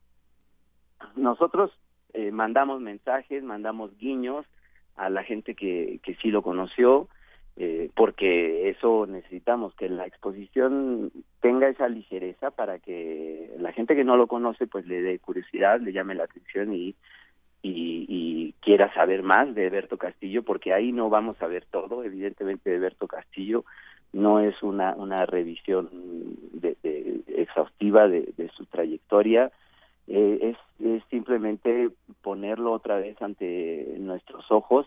Eh, sí, pues yo como curador pues, veo la enorme pertinencia de revisar su figura, pero pues eh, lo importante es que, que, cada quien podamos hacer eh, distintas lecturas y que pues, la exposición tenga la, la, la pueda resolver cómo cómo dar esos mensajes de manera que cada quien los Ricardo, ¿cuáles, ¿cuáles son las fuentes para, para encontrar la, la, persona y, la, y el político Alberto Castillo? ¿En cuáles son los archivos? ¿Dónde están los archivos? ¿Hay un archivo ordenado, digitalizado, se puede consultar? ¿Hay algo en línea? ¿Las fotografías van a estar disponibles? Eh, ¿Recurrieron a la familia? ¿Qué tanto, qué tanto se apoyaron? ¿De dónde sacaron la información? ¿Cuáles son las fuentes? Nos, acercamos a la familia y eh, ellos... Eh, eh, mantienen la Fundación Alberto Castillo Martínez, donde está el archivo del ingeniero. Entonces, pues, evidentemente fue el primer archivo donde nos sumergimos. Es un archivo que está en Coyoacán, en la calle Viena, se puede consultar. Eh, y ahí pues encontramos eh, todo, de, todo lo que lo que conservó el ingeniero de su carrera eh, como como ingeniero, desde como decía sus hojas de patente, miles de notas de, ingeniería, dibujos, planos.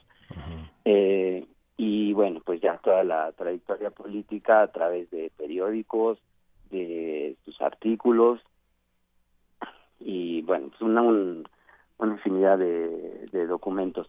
Pero pues también eh, fuimos al Archivo General de la Nación a ver qué había sobre Berto Castillo, encontramos algún material sobre todo relacionado a, a su participación en el movimiento del 68 y fotografías, varias fotografías en el acervo de los hermanos Mayo, de la GN.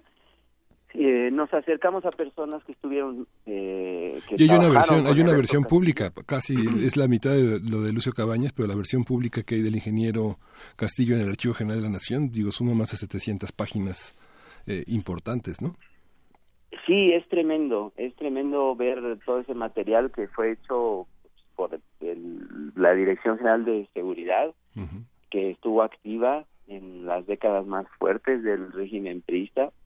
Eh, y, sí, se puede hacer toda una biografía de Berto Castillo a partir de, esos expedientes.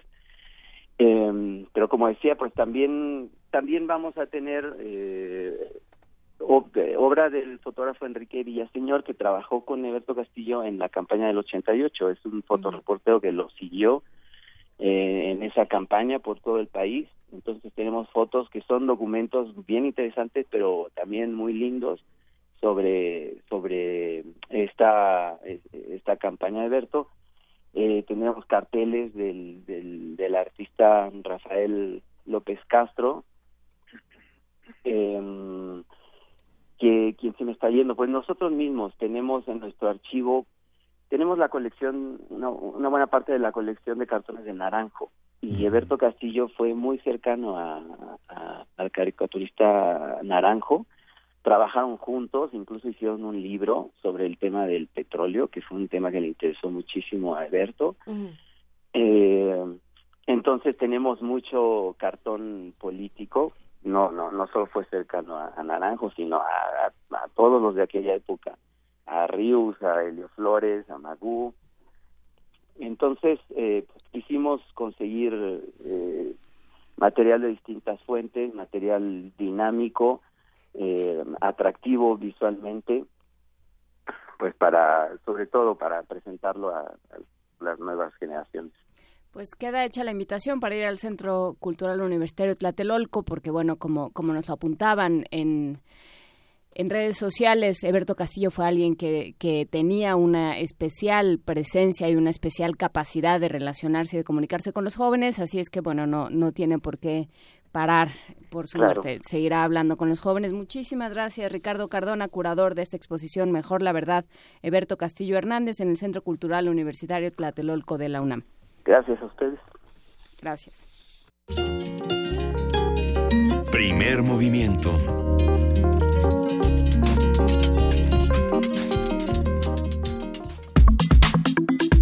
Nota Internacional. El incremento de la cantidad de crímenes, la falta de servicios básicos, así como el desempleo y las malas condiciones de vida que enfrenta la mayoría de la población de Guyana Francesa han agudizado la tensión social que derivó este lunes en una huelga general. Las principales zonas del territorio han sido afectadas por el cierre de supermercados, escuelas y servicios aéreos. Las protestas involucran también peticiones para que haya un mejor manejo de los recursos marítimos y de la minería aurífera. Guyana Francesa ha tenido que enfrentar numerosas peticiones de asilo de ciudadanos de Haití que buscan un refugio tras la mala gestión humanitaria derivada del terremoto de 2010 y de Brasil que huyen precisamente de la descompuesta economía de su país. Haremos un análisis de las notas que han emanado de Guyana Francesa, su lugar en la historia y la política francesa y las posibles consecuencias de esta medida. Está, está, ya está en la línea Eduardo Bueno León, quien es investigador del doctorado en estudios latinoamericanos de la UNAM y analista político de América Latina. Buenos días, eh, doctor eh, Bueno León. Sí, muy buenos días, a la orden.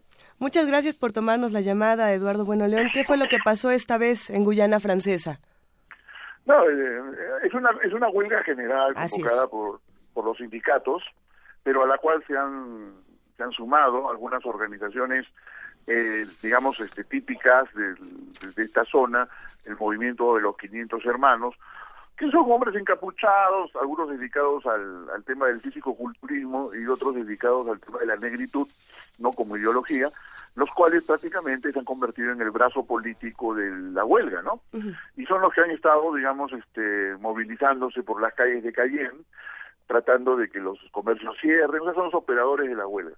Pero es una huelga que rebasa totalmente la, eh, los aspectos limitados de una reivindicación. Es una huelga nacional.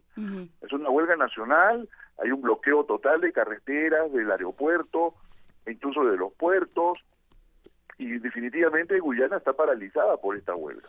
Y las reivindicaciones son muy claras, ¿no? Eh, una atención eh, diferente, una relación y un trato diferente entre la República, la metrópoli y la Guyana francesa, y en segundo lugar, este una especial fijación en el tema de la inseguridad porque se elevaron eh, definitivamente la violencia urbana, ¿no? Que aflige también a toda esa región, se, se disparó especialmente en la Guyana francesa por una serie de elementos que podemos ir describiendo. Pero es una huelga también eh, que, busca meterse, meter la problemática de los territorios ultramar franceses en la campaña electoral de, francesa, ¿no? Porque han sido siempre, históricamente, eh, los ignorados. Francia siempre ha tenido una mayor predisposición a sus territorios en Oceanía, principalmente por razones del turismo y todo esto. Pero las posesiones, este, eh, o las provincias francesas, exposesiones, eh, que están este, en las Antillas y en la Guyana, siempre han sido las ignoradas en, la República, ¿no? Entonces, aprovechando además de que hay estas elecciones, estas elecciones de, la primera vuelta francesa, y donde no se habla de, de, la realidad de los territorios de ultramar, pues es que esta, se organizó esta huelga nacional, ¿no? Que tiene detenida la Guyana, que es un país del tamaño de Portugal, eh, más o menos, con 250 mil habitantes, ellos son franceses y tienen pues moneda el euro, y eso ha generado pues también una serie de migraciones, ¿no? De, los haitianos, de los brasileños, incluso de, su, de, andinos, ¿no? Buscando, digamos, eh, empleo y tratando pues de acogerse a los beneficios de, de, de, este carácter de zona periférica de la Unión Europea, y eso a su vez ha avivado también las tensiones internas, ¿no? Entonces, eh, la situación, creo yo, eh, ha incomodado a, los políticos franceses, ¿no? Los ha incomodado porque introduce en la agenda un tema que no estaba previsto. Y segundo lugar, ha incomodado al presidente Hollande, quien eh, solamente ha enviado una delegación ¿no? a, dialogar, pero ya los, huelguistas no, no, han aceptado la delegación, que son burócratas de bajo nivel. Ellos quieren que vaya personalmente la ministra de los territorios ultramar, Erika Boucler. Entonces, eh, la situación está ahorita semi paralizada porque pues la ministra dice que no hay condiciones, este hombres encapuchados, el país en huelga, pues que tiene miedo que la secuestren, ¿no? Entonces, o la retengan, ¿no? Entonces, este, el, tema que el tema está en estos momentos eh, como bloqueado, ¿no? Y mientras tanto, pues este se ha racionado la gasolina, se ha racionado el gas, eh, la, la, fuerza policial de la Guyana pues está actuando con prudencia, ¿no? Porque, bueno, tendrá las condiciones para un estallido social, ¿no? Pero bueno, esa es la situación y esa es la coyuntura, ¿no?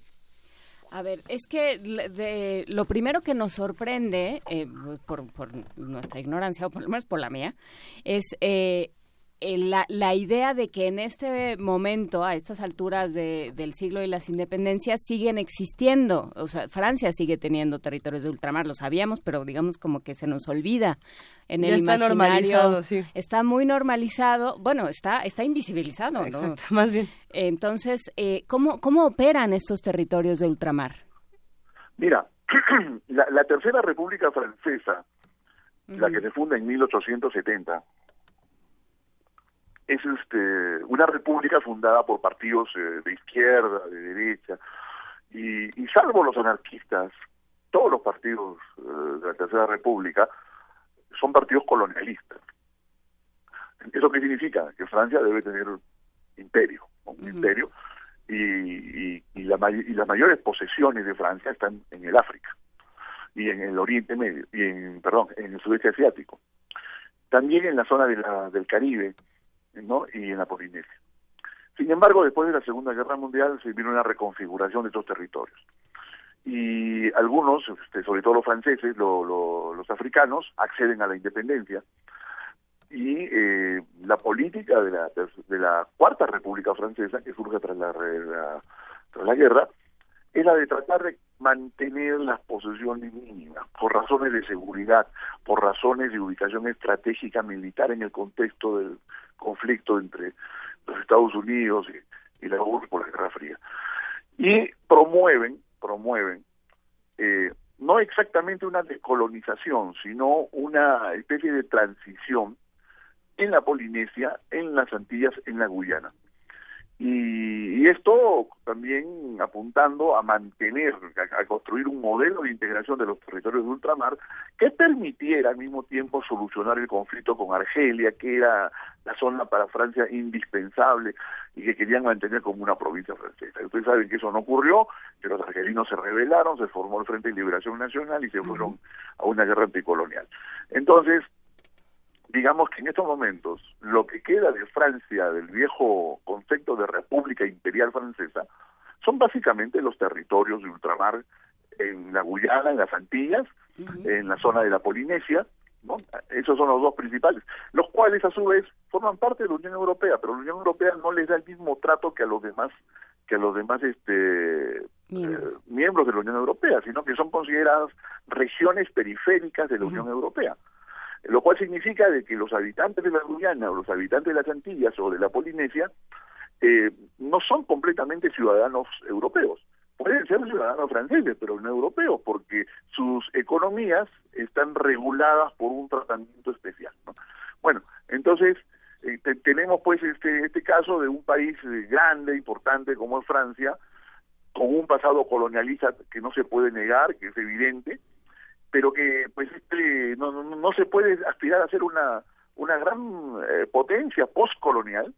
Sí pues este sentir también los estragos no la, la herencia de lo que ha sido el colonialismo.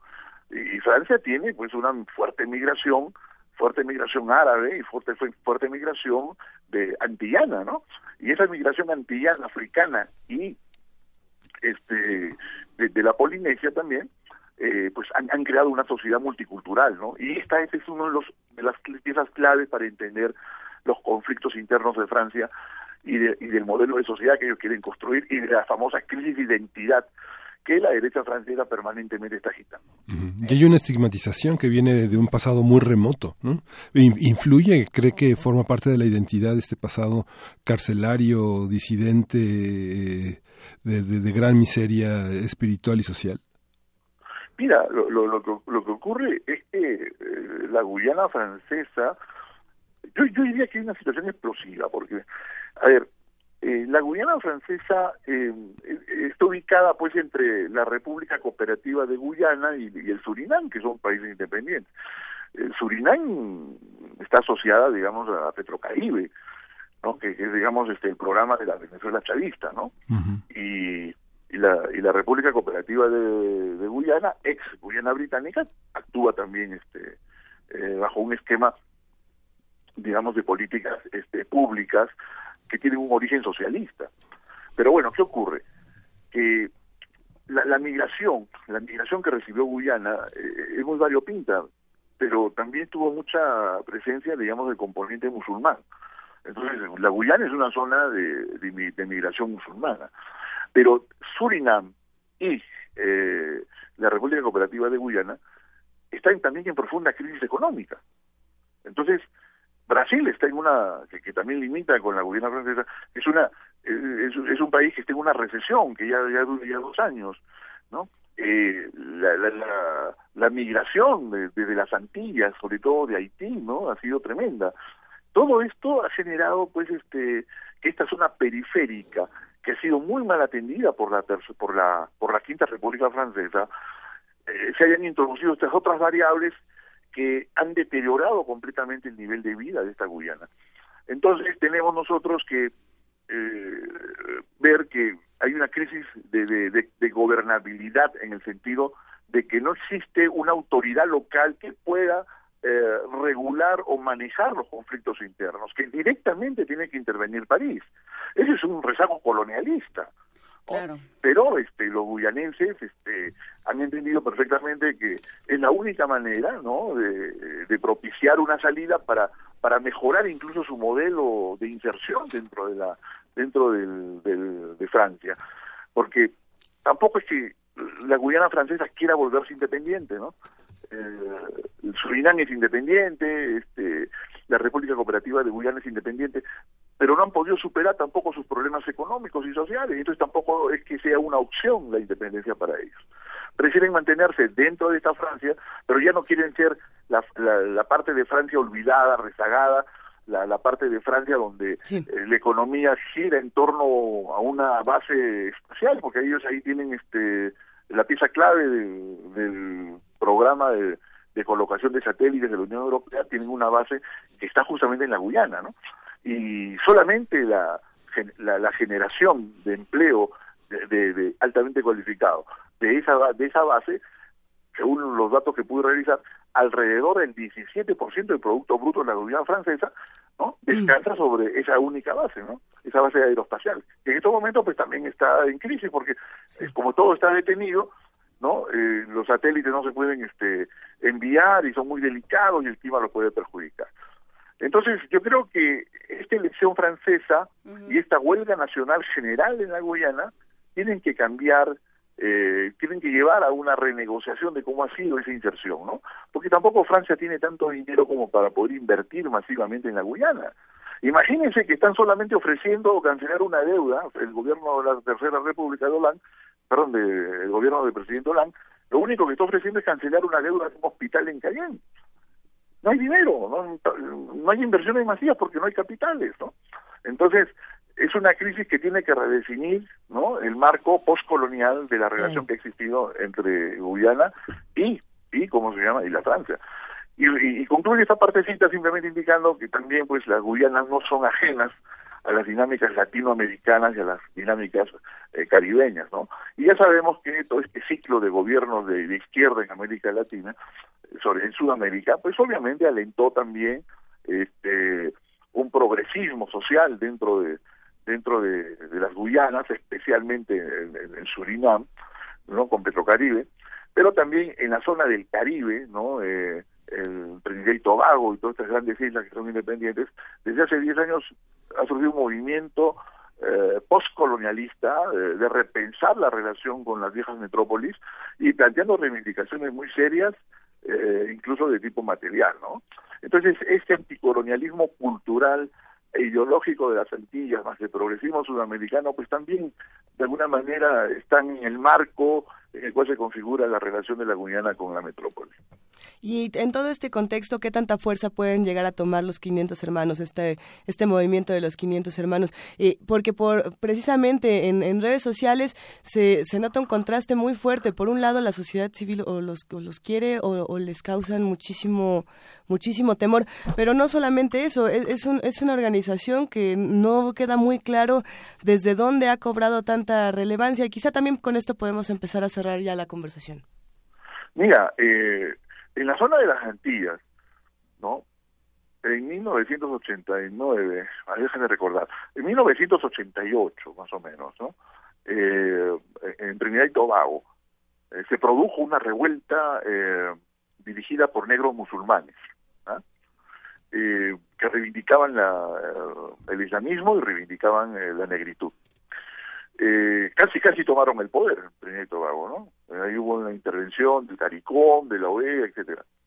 Pero era un, un, síntoma, un síntoma de que en, la zona del Caribe eh, la ideología de la negritud anticolonialista y anticlasista ¿no? Eh, de, de los descendientes de los esclavos negros que fueron llevados desde el África para trabajar en las plantaciones, eh, es un movimiento fuerte, es un movimiento cultural.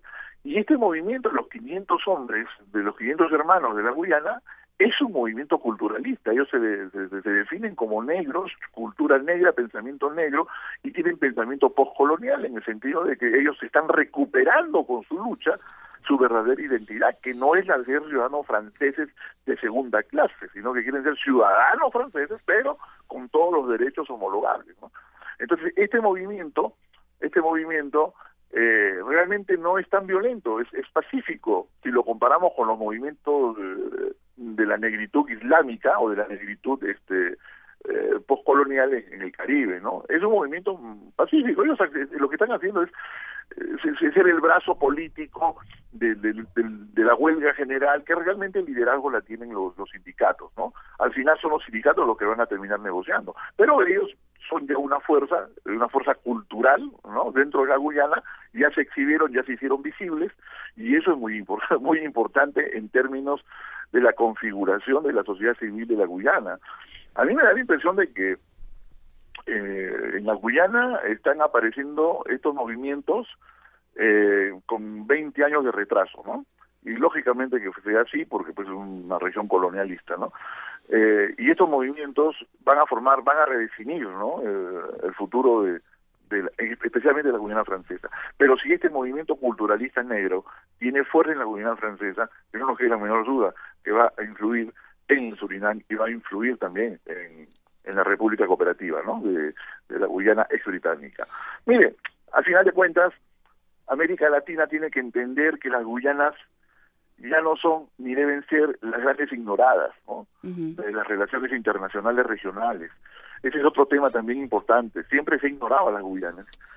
Eh, fue fue el chavismo, ¿no? Las revoluciones estas sudamericanas las que eh, agitaron un poco el tema en el sentido de que las Guyanas tenían que tener más presencia, ¿no? Pero en términos generales han sido muy ignoradas, es como decir las Islas Malvinas, ¿no? Las, grandes ignoradas. Yo creo que eso ya con estos movimientos, yo creo que la situación cambia, ¿no?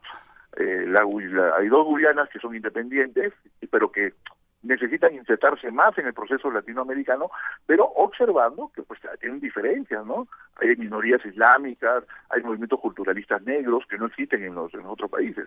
Y esta Guyana francesa que pues parece que va a liderar una redefinición de las relaciones de los territorios de ultramar eh, en el Caribe entre estos territorios periféricos y la República Francesa, ¿no? Y por supuesto, pues Francia va a tener que pensar hasta qué punto hasta qué punto le conviene mantener este tipo de territorios, ¿no? porque va a tener que invertir más dinero.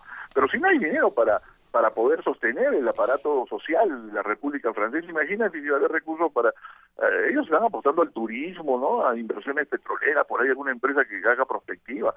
Pero eso pues este, es incierto, ¿no? Hay mucha competencia en el Caribe también por el tema del turismo.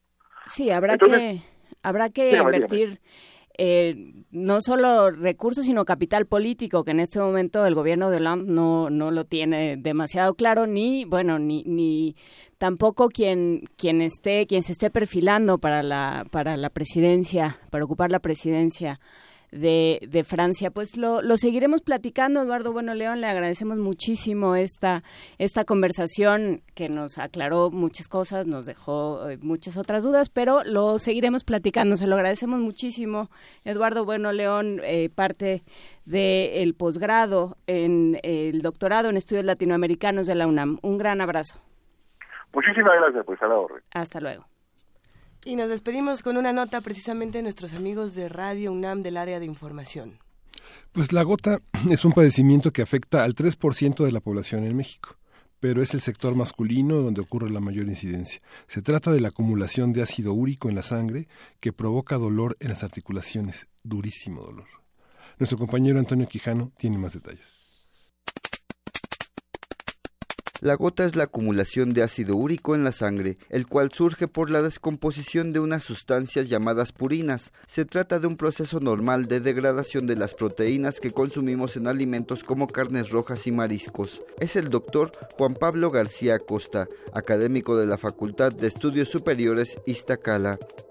Y este componente llamado purinas es el que al final eh, llega a eliminarse a través de que conocemos como ácido úrico. El ácido úrico es algo que nuestro organismo desecha y la vía de desecho es a través de la vía urinaria. Sin embargo, cuando se produce mayor cantidad de estos elementos, ya sea porque la dieta es rica en proteínas o porque nuestro funcionamiento orgánico, nuestro metabolismo es predisponente a la acumulación de ácido úrico o tenemos algún problema para la eliminación de este componente, esas son las razones básicas por las cuales se origina la gota y la gota precisamente pues es el acúmulo de este componente que no solamente se acumula en, en sangre, sino que cuando se acumula en algún otro tejido, como las articulaciones, pues produce los cuadros característicos dolorosos de este padecimiento.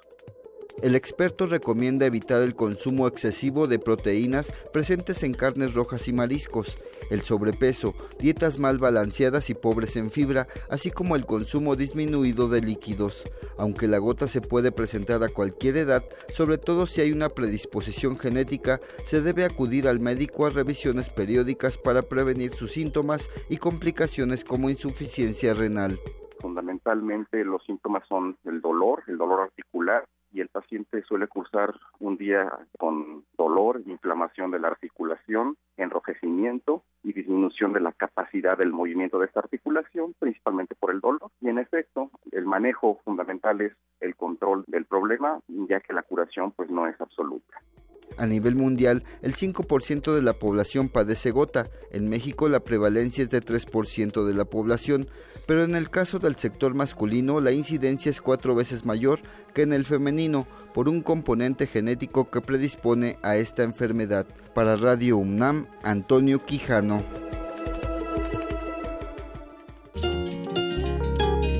Primer movimiento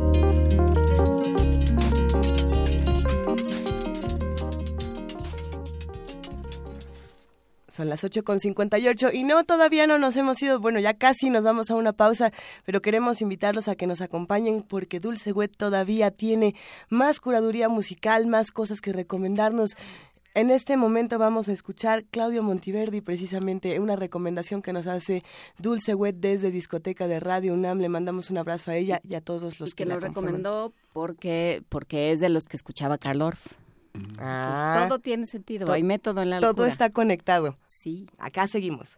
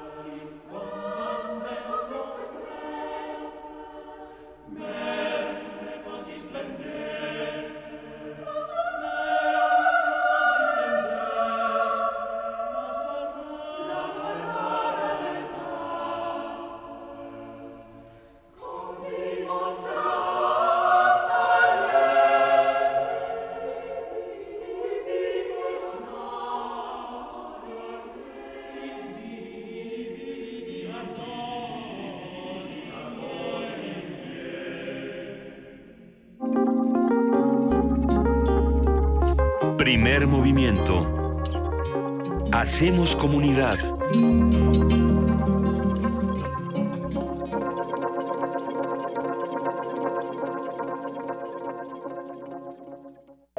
Corte informativo. La UNAM la UNAM emitió la convocatoria para el concurso de selección al nivel licenciatura en el sistema escolarizado y en el sistema Universidad Abierta y Educación a Distancia. El registro se llevará a cabo hasta el 2 de abril en la página electrónica www.escolar.unam.mx. Luis Cárdenas, académico del Instituto de Biotecnología de la UNAM, explicó que plantas como las leguminosas pueden interaccionar con microorganismos del suelo para verse beneficiados mutuamente, estableciendo así una relación simbiótica nacional. El periodista y jefe de información del diario La Opinión de Poza Rica, Armando Arrieta Granados, fue baleado esta madrugada al ingresar a su domicilio. Su estado de salud se reporta grave. En Baja California Sur, un comando armado irrumpió a balazos en la casa del reportero Julio Omar Gómez, donde su escolta murió tras recibir cinco disparos. Hasta el momento, la Procuraduría General de Justicia del Estado no ha emitido una postura oficial sobre el asunto.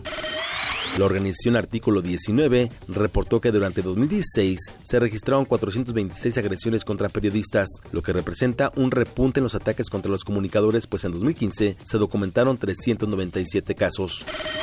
Un tribunal federal concedió un amparo al Bester Gordillo para que pueda ofrecer pruebas en la indagatoria seguida en su contra por el lavado de 1.978 millones de pesos. Miguel Ángel Osorio Chong, secretario de Gobernación, convocó a fiscales, procuradores y secretarios de Seguridad Pública de todo el país a consolidar el sistema penal acusatorio, fortalecer capacitación de policías y atender la situación que se vive en las cárceles. Y aquí el llamado es a voltear a ver a las prisiones y establecer orden y disciplina antes de que haya más situaciones que lamentar. Se necesita invertir en personal, equipamiento e infraestructura. En entrevista con Radio UNAM, el doctor Martín Barrón Cruz, investigador del Centro Nacional de Ciencias Penales, habló sobre la crisis del sistema penitenciario mexicano. Al desaparecer centros penitenciarios, pues va a haber mayor hacinamiento. Entonces, esto es parte de problema integral. Después tenemos que a lo largo de los últimos años hemos tenido un aumento del envío de personas vinculadas a delincuencia organizada. Y por delincuencia organizada no solamente es eh, delitos contra la salud, sino pueden ser secuestro y pueden ser otras categorías delictivas. Por lo tanto, sabemos entonces que van a tener conexiones muy fuertes fuera de los penales, pero conexiones fuertes en el sentido desde el dinero hasta armas. La Ciudad de México se ubicó como la metrópoli con más contaminación acústica en el mundo, informó la Organización Mundial de la Salud. El tráfico, las industrias y los aviones son algunas de sus causantes. Después de 60 años, la plancha del Zócalo Capitalino será rehabilitada bajo la supervisión del Instituto Nacional de Antropología. La obra, que iniciará hoy y concluirá a principios de septiembre, tendrá un costo de 150 millones de pesos. El sistema de transporte colectivo Metro comenzará este miércoles el programa Lectura Metro, con una repartición de 25.000 libros en la línea 3 que va de Indios Verdes a Universidad. Economía y finanzas. Manuel Herrera Vega, presidente de la Confederación de Cámaras Industriales, aseguró que las presiones que existen alrededor de los costos de producción en el sector industrial provocarían una alza de precios al consumidor en los próximos meses. Consideramos que hasta mediados de marzo de este año ha habido una pérdida en el poder adquisitivo que ronda alrededor del 2%. Internacional. La primera ministra del Reino Unido, Theresa May, aseguró que no habrá marcha atrás en el proceso de salida de la Unión Europea que hoy inició. Mi plan para Gran Bretaña no es solo un plan para abandonar la UE, sino para construir una economía más fuerte y una sociedad más justa, apoyadas por una auténtica reforma económica y social, para hacer de Gran Bretaña un país que funcione para todos, no solo para unos pocos privilegiados. Los desastres y catástrofes naturales en 2016 provocaron daños por un valor de 175 mil millones de dólares alrededor del mundo, reveló la aseguradora Swiss Re. El secretario general de la Liga Árabe, Hamad Abul Gait, anunció que se espera que la delegación palestina presente un nuevo plan para resolver el conflicto con Israel.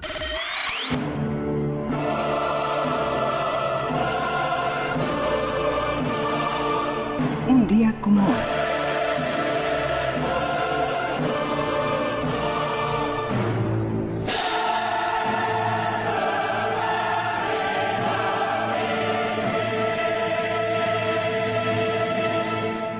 En 1982 murió Karl Orff, compositor alemán cuyo trabajo se enmarca dentro del neoclasicismo musical. Es reconocido por desarrollar un sistema de enseñanza musical para niños. Carmina Burana es una de sus obras más reconocidas.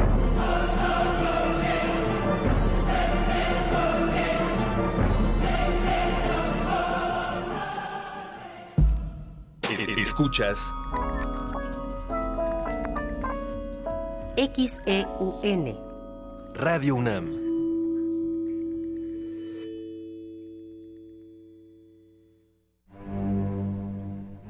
Una orquesta en la cocina. Cuarteto de cuerdas en el auto. Y un violonchelo solista sentado en el sillón favorito de la sala. Orquesta Filarmónica de la UNAM. Desde la sala Nezahualcóyotl. Escucha los conciertos los domingos al mediodía. Desde la comodidad de tu casa. 96.1 FM. Radio UNAM. Un gato hambriento contempla el mar. De pronto, el cielo le manda comida. Toca eso que cayó del cielo. Se mueve. ¿Y tú? ¿Te has vuelto amigo de tu comida? Ven y conoce la historia de Afortunada, un relato de amor, lealtad y muchos títeres. Sábados de abril a las 13 horas en la sala Julián Carrillo de Radio UNAM. Ven y conoce nuevos amigos. Siempre hemos tenido que luchar. Dejamos nuestra huella en la historia. Y he aquí todo lo que hemos logrado. Le dimos voto a nuestra voz y eso es nuestro derecho. Rompemos los estereotipos. Conquistamos la cima del mundo. Tenemos las herramientas para alcanzar nuestros sueños. El protocolo para atender la violencia política contra las mujeres defiende nuestros derechos políticos, nuestro derecho a hacer historia. Instituto Nacional Electoral, INE. Náhuatl, Mixteco, Maya, Celtal, Tzotzil, Zapoteco, Otomí. Las lenguas originarias de México reunidas en un espacio de interculturalidad. Calme Cali. Calme Cali. Acompáñanos a conocer las diferentes culturas indígenas de nuestro país en voz de sus hablantes. Todos los jueves a las 10 de la mañana. Retransmisión domingo 15:30 horas. Por el 96.1 de FM. Radio UNAM.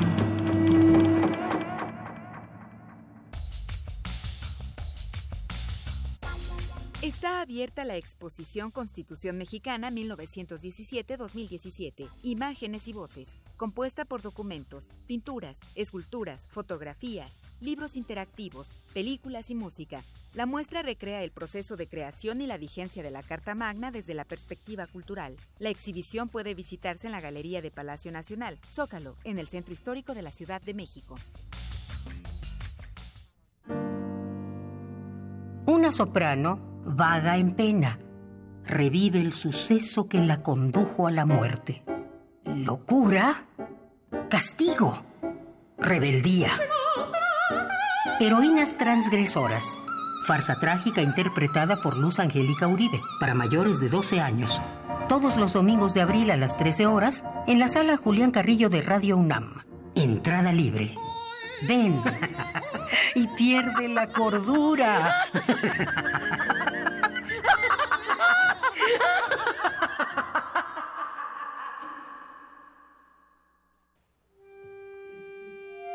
Considerada como una de las acordeonistas más activas de su generación, Eva Sullner es una artista que nos llevará a explorar diferentes culturas y contextos a través de su instrumento.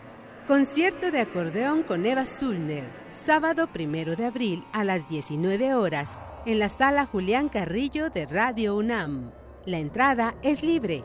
Te esperamos. Radio UNAM.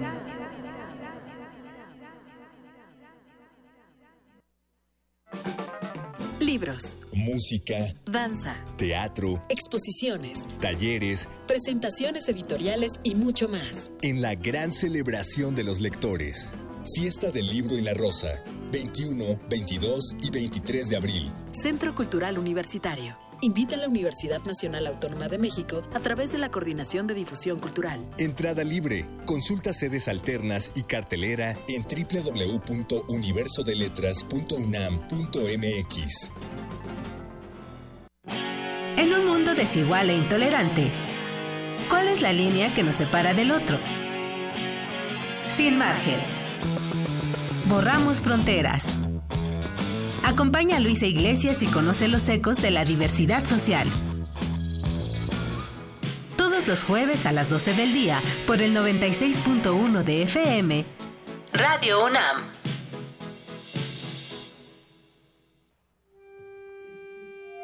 Considerada como una de las acordeonistas más activas de su generación, Eva Sullner es una artista que nos llevará a explorar diferentes culturas y contextos a través de su instrumento. Concierto de acordeón con Eva Sullner, sábado primero de abril a las 19 horas, en la sala Julián Carrillo de Radio UNAM.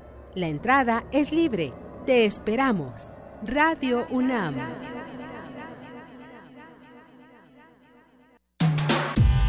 Primer movimiento podcast y transmisión en directo en www.radiounam.unam.mx.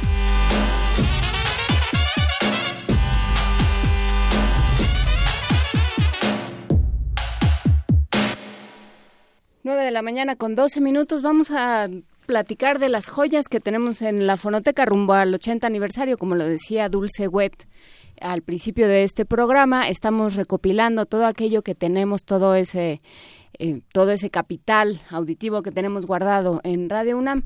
Y Yolanda Medina nos presenta esta cápsula sobre la inauguración de la sala Julián Carrillo. Vamos a escucharla. Joyas de nuestra fonoteca. Radio UNAM.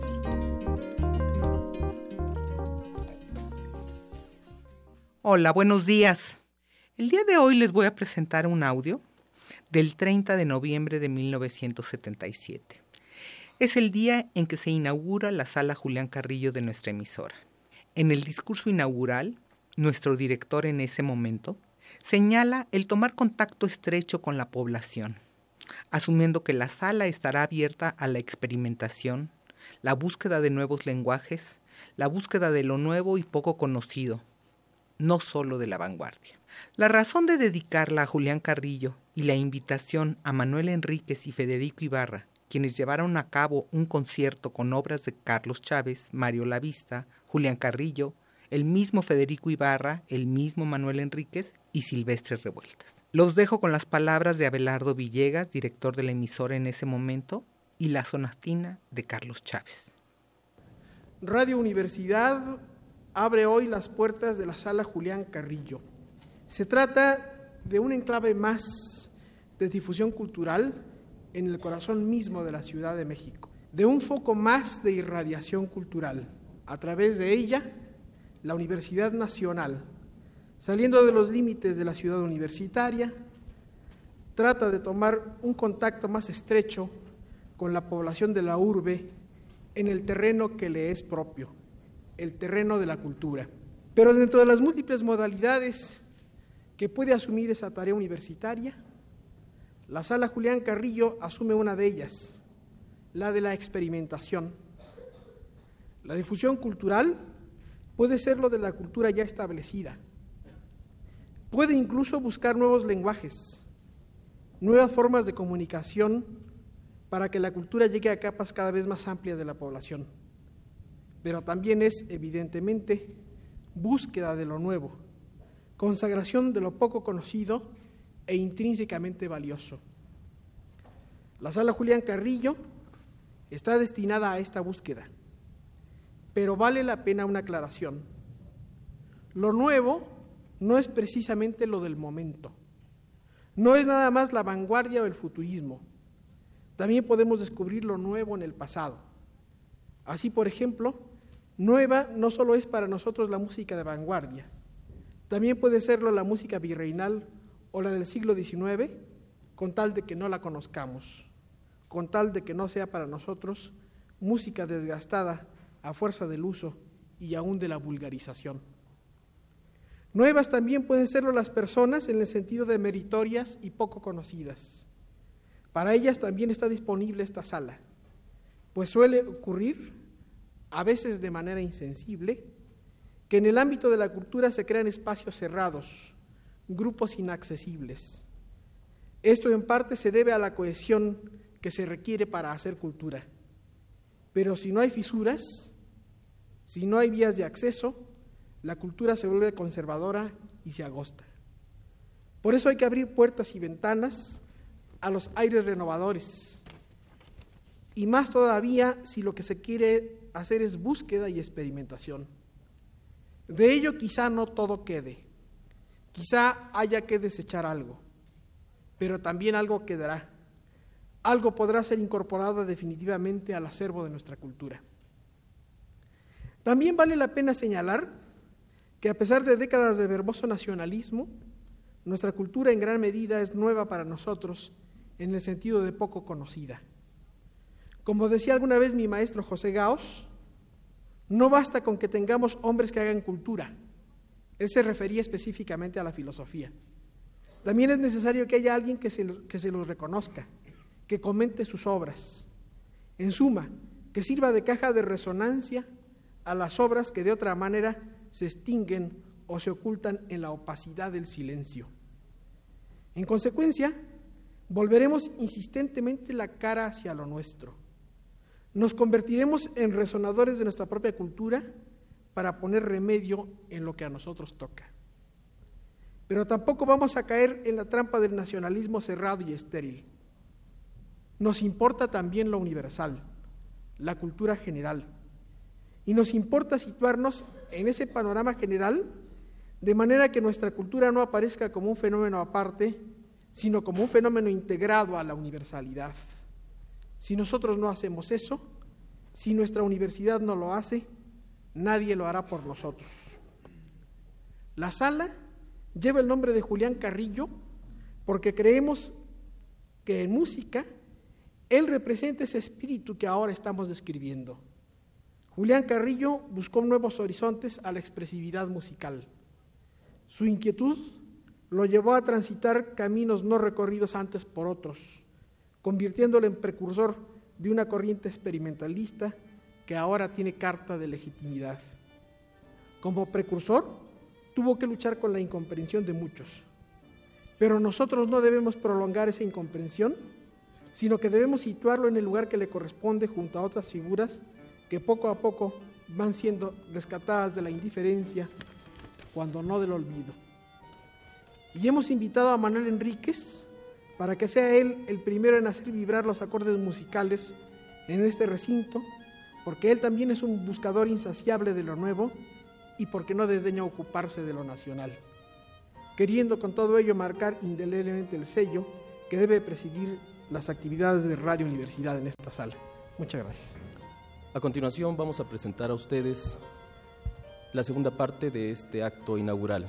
Los maestros Manuel Enríquez y Federico Ibarra interpretarán esta noche la sonatina de Carlos Chávez, diálogos Mario Lavista, recitativo de la tercera sonata del maestro Julián Carrillo, cinco manuscritos nacóticos de Federico Ibarra, díptico 2 de Manuel Enríquez, y tres piezas de Silvestre Revueltas.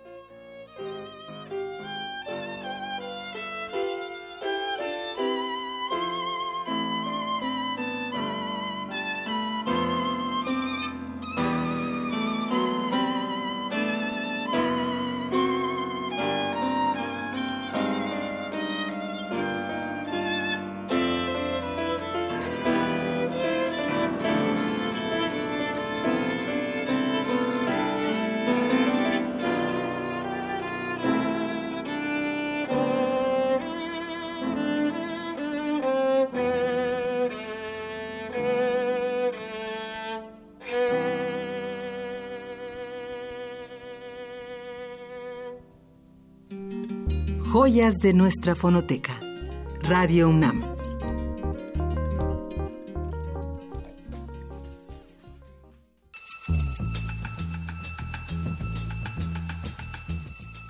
Es hora de poesía necesaria.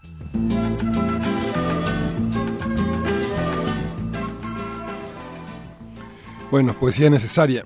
Va a estar eh, ahora con nosotros un un poeta que es muy importante, nacido en 1946, uno de los grandes poetas mexicanos, Jorge Ruiz Dueñas, un poeta del mar, un, un, hombre, un hombre de mar, y justamente está publicado en material de lectura, que lo puede descargar en PDF. Hay una versión de una nota introductoria y selección de Héctor Carreto, que seleccionó dos libros muy importantes de Jorge Ruiz Dueña, que es de Tornaviaje y de Guerrero Negro, y es el número 194 de material de lectura. El poema que elegí es Tierra Final, son tres fragmentos que son Nostalgia del Mar. 3. Soltamos las amarras y una sensación de libertad colma nuestros cuerpos. Ahora somos diferentes. Nos confinamos en las aguas circundados por la inmensidad. Líquido que hace nuestra vida transparencia rota por la luz, donde el tiempo sedimenta al pasado para guardar los corales y los precios. Líquido hendido por maderos al garete como nuestras existencias que caen en el encuentro con lo desconocido para terminar en un torrente, cuando este mismo oleaje nos ciñe y nos lleva consigo, consigo en una corriente misteriosa que fluye en las profundidades y un cortejo de peces abismales nos ve caer irremisiblemente a un gélido y oscuro océano de silencio que limita con la noche. 4. Me resguardo en sotavento. La espesa estela se alarga desde popa, como el velo de una desposada sobre la noche la carta de navegación relumbra y me indica la ruta de los navegantes, los que descubrieron en la inmensidad de los mares la nostalgia de la tierra, que zarparon de continentes perdidos sin bitácora ni leyenda, que advirtieron la fría luminosidad de Sirio, el azulado encuentro de planetas y meteoros, la saturada congregación de la Vía Láctea. La caleta queda atrás y el agua encrespada golpea el casco. Doblamos el cabo en la convergencia de las aguas y en su perfil agudo y horadado sopla el viento como un martillo. Tierra final de la exaltación y el torbellino, tierra final que aligeró el bogar de mis ancestros, aventurero sin reposo, fracasados marineros en inacible persecución de sus delirios, avistados por los horrores del mar, con la esperanza de un grito que clamará nuevamente Tierra. Primer movimiento.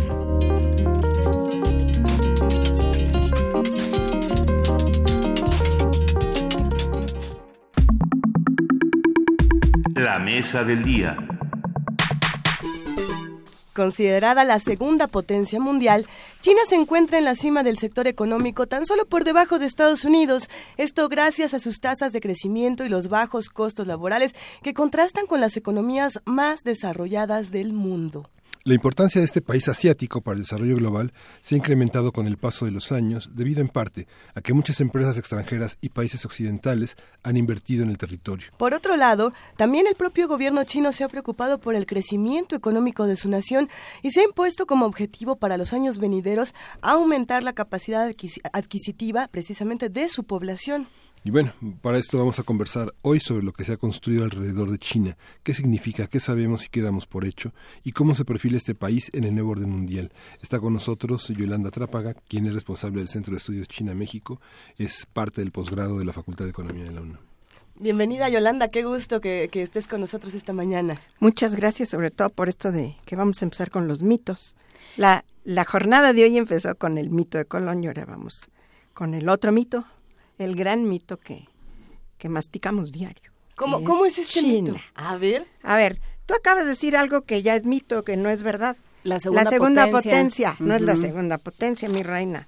Es la segunda economía más grande, lo cual no es lo mismo. O sea, ser, ser nuevo rico no es lo mismo que este venirla jalando de tiempo a con todo lo que implica. ¿no? Bueno, entonces, eh, empezando de ahí. Empezando de ahí. Entonces, si le quieres aumentar, es el mayor exportador del mundo, el mayor consumidor de energía del mundo, que no los Estados Unidos, ¿sí? El mayor contaminador de la atmósfera de gases de efecto invernadero, este, por arriba de los Estados Unidos. Y lo que tenemos que, que tomar como referente es que todos nuestros gobiernos, hablando del tercer mundo, o sea, la absoluta mayoría del planeta, nos dicen hay que seguir el ejemplo de China, ¿sí? Para llegar a ser como China. Entonces, vamos a ponerlo en contexto. El primer punto que quiero señalar es que esta no es una economía convencional. Ponerle etiquetas de si discutimos si es socialista o deja de serlo, si ya es completamente capitalista o le falta, eso es irrelevante. ¿Qué es lo que tendríamos que tomar en cuenta? Es la primera economía en, los tiempos recientes de subdesarrollo que da un brinco en 40 años eh, a estar del otro lado, con unas capacidades productivas de generación de tecnología, de todo lo que ya sabemos, digamos, como eh, eh, ideas comunes, ¿no? Entonces eso nunca había pasado en la historia. Cuando ha pasado, cuando tú tienes, por ejemplo, una economía como Corea del Sur, que es alta, pues es porque se, se fomentó y se financió por los Estados Unidos, ¿no? ¿Cómo se reconstruyó Europa después de la Segunda Guerra? Pues igual, solitos, quién sabe dónde hubieran llegado. Bien, entonces China no lo hizo con fondos gringos, lo cual es doblemente interesante, pero eso ya es un referente.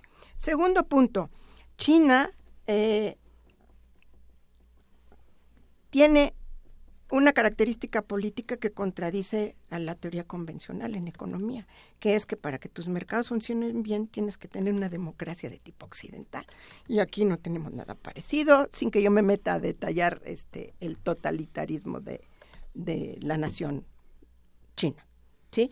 Entonces, más bien me parece que funcionarían mejor los mercados cuando es totalitario que cuando le tiras a la democracia. Bueno, entonces, eh, son dos cuestiones que son centrales a considerar.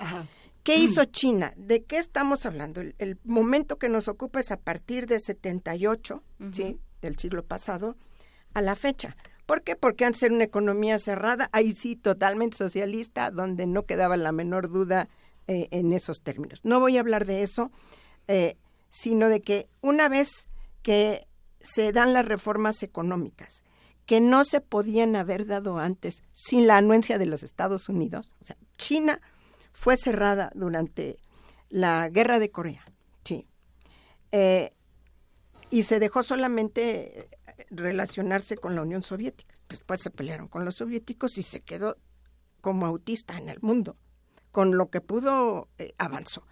Y sí avanzó porque todo el mundo comía, aunque no comieran carne, y todo el mundo tenía una casa y todo el mundo tenía un trabajo, lo cual ya quisiéramos. Y una educación. Y una educación. Entonces, unos poquitos, otros más, pero e, eso fue una diferencia central frente a los cuatro mil años anteriores, ¿sí? En que China no tenía nada de esto. Bien, entonces, eh, los Estados Unidos en 72 le dan su bendición a China con la visita de Nixon y en 79 establecen ya relaciones con ella reconociendo que Taiwán en 79 79 que Taiwán no es la, la titular del nombre. Entonces por eso a la fecha los chinos siguen insistiendo y se acaban de echar una bronca también. este sobre si China un solo país Trump tiene que, que ratificarlo no nada de andar reconociendo a Taiwán. Bueno entonces ¿qué, qué, qué permite esto? Permite que China pueda recurrir a eh, activos foráneos. Activos foráneos número uno, número uno y número uno para la agricultura. Miren, a nosotros nos enseñan en la escuela que la revolución industrial del siglo XVIII eh, fue eh, gracias a la máquina de vapor y unas cosas así que, pues no es cierto, no hay ningún invento que pueda generar una revolución industrial la revolución se hizo primero en la agricultura y hay una historia del nabo que fue el que lo permitió, que es una leguminosa, no la voy a contar aquí pues, pero eh, se, se revolucionaron los modos de producción de la agricultura. ¿Por qué es relevante? Porque esto permite el abasto de materias primas para la industria. Pues yo puedo hacer una revolución industrial y sin abasto hacia atrás, pues me quedo en las mismas, ¿no? Que es lo que hacemos en México, por ejemplo, ¿no? Entonces, el, el, abrir una nueva época revolucionando la agricultura se pudo gracias a que lo primero que hicieron tras el, reconocimiento que hizo los Estados Unidos de que eran los titulares del nombre fue comprar plantas de producción de fertilizantes. Inmediatamente compraron 13 megaplantas, después compraron más y eso fue, digamos, el remedio para que se multiplicar el producto agrícola y con esto todo lo que va asociado con eso. Bueno, después ya lo industrial no lo voy a tocar, ya sabemos, este, de eso se habla todo el tiempo en todos lados, de la agricultura no, aunque no me voy a centrar en la agricultura, es relevante señalarlo, ahorita vamos a ver otros elementos. ¿Qué sucede en, en, en los primeros años, digamos, en los primeros 20 años, se, se saca a 500 millones de personas de la pobreza? Porque todos eran pobres, era la sociedad más igualitaria del mundo antes de que se abriera. Todos igualititos se vestían igual, ¿se acuerdan? Y todos se veían igual. Nosotros no tenemos todavía este la, la familiaridad para reconocerlos a la primera, como ellos no nos reconocen tampoco físicamente a la primera. bueno, entonces, eh, con tasas de crecimiento promedio de nueve y medio durante 30 años, ya ahorita eso ya no lo alcanzan, porque es muy fácil crecer, llegaron a crecer al 15%. Cuando arrancas una economía de un tamaño chiquito, pues como un bebé crece a unas proporciones eh, inusitadas, pero cuando ya tienes un tamaño considerable, tus crecimientos son menores, pero en términos absolutos son cada vez más grandes. Pues sí, porque bueno, su, su proyección para este año es de 7%, si no 6.5, sí.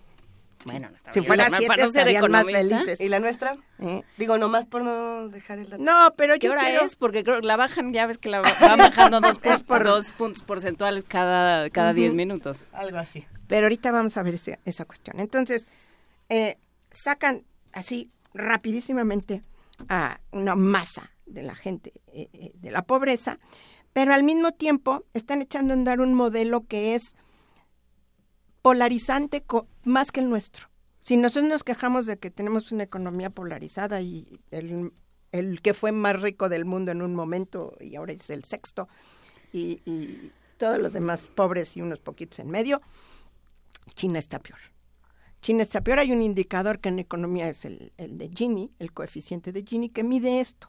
Entonces nosotros tenemos un coeficiente de Gini muy alto, que es este de 45, digamos, en, en relación a 100, 47. Tenemos el mismo Gini que Estados Unidos, también son una sociedad que se ha polarizado mucho, ha crecido mucho la pobreza y la riqueza se ha concentrado. En China ya ni siquiera dan datos al Banco Mundial, ya no se los dan para que no se entere del Gini que tiene y el Banco Mundial Claro. hace unas este, deducciones donde el Gini es bastante superior a 50. O sea, los niveles de inequidad son espectaculares. China tiene eh, el segundo número de millonarios en el mundo más grande después de los Estados Unidos, así en un tiempo récord. El mayor número de Rolls Royce que hay en el mundo están en Shanghái, nada más en Shanghái. Todos los demás de China, pues imagínense, ¿no? Entonces, eh, con esa concentración de la riqueza, pues pasan cosas muy interesantes, como que faltan 600 chinos, 600 millones de chinos que viven con menos de 2 dólares al día, ¿sí? Y 400 de esos viven con menos de un dólar al día. O sea, es una sociedad verdaderamente que llama la atención por los extremos, ¿no? Y lo que todo el mundo reivindica en la literatura más convencional es que se creó una clase media este, que puede comprar, puede ir y venir y tener un coche. Eso es muy importante, tener un coche, ¿sí? Cuando antes el 80% de la población se desplazaba en bicicleta, si hemos visto este documentales justo de cuando fue Nixon, sí. Eh, ahora las bicicletas hay que buscarlas porque solamente el 18% de la población. Con, con las consecuencias ambientales, que también hablaremos del tema. Por supuesto, sí. Entonces los cambios han sido permanentes eh, y, y aceleradísimos. Entonces tenemos eh, que para que este crecimiento exista en las magnitudes que se señalan, el territorio chino no alcanza. ¿Sí? China, hay que recordarlo, por el tamaño de su territorio es el tercer país más grande. Sí. Sí, después de Rusia y Canadá. ¿Cuántas veces cabe México ahí? Diez, o Diez sea, veces. tienen nueve y medio millones de kilómetros cuadrados. Es, Estados Unidos es 2% más chiquito. Ahora, aquí hay un mito, siempre leemos. El país continente, el megapaís, el nadie dice eso de Canadá, ni de Rusia, ni de Estados Unidos, o sea, para que vean que le quieren meter al mito, ¿no? Entonces sí es muy grande, pero tiene una población también. La cuarta población, eh, la cuarta parte de la población del mundo está en China, ¿sí? Y entonces no les alcanza porque además el tipo de recursos que tienen es como el nuestro, eso es muy interesante. Estamos ambos en el- la bolsa de los cinco megadiversos del planeta, lo que quiere decir que tenemos de todo. Eso nos impide homogeneizar como lo exigiría el modelo industrial que necesita todo homogéneo para poder avanzar. Sí. Nosotros pues topamos aquí con pared a cada 10 minutos, para donde agarres hay un cerro, ¿no? Y un desierto. En China igual. Entonces tienen, acuérdense, el desierto de Gobi, ni más ni menos allá adentro. ¿no? Entonces no cuentan con ese territorio más que para reproducir lo que hizo Marco Polo, si resultara interesante. De ¿no? set de película, Hay, nada hay- hay algo Sí. que me llama la atención en ese tema y es eh, si las políticas ambientales en China en, en algún punto han estado peleadas con, con las económicas o siempre han estado tratando de alimentarlas. Porque precisamente en Estados Unidos, eh, si no me equivoco, ayer o el día de hoy, Ayer. Donald Trump tronó con todas estas políticas de Obama para lo del cambio climático, ¿no? lo del calentamiento global. Y entonces ya China se convirtió en el gran adalid del, del ambiente. Yo, yo me pregunto qué tipo de políticas ambientales se tienen por allá, eh, porque hasta donde yo sabía no había tales. O bueno, no lo sé. A ver, No, ¿cómo sí, está todo esto? Sí hay, pero es paradójico. Eh, Eh, exacto. Es parte del mito.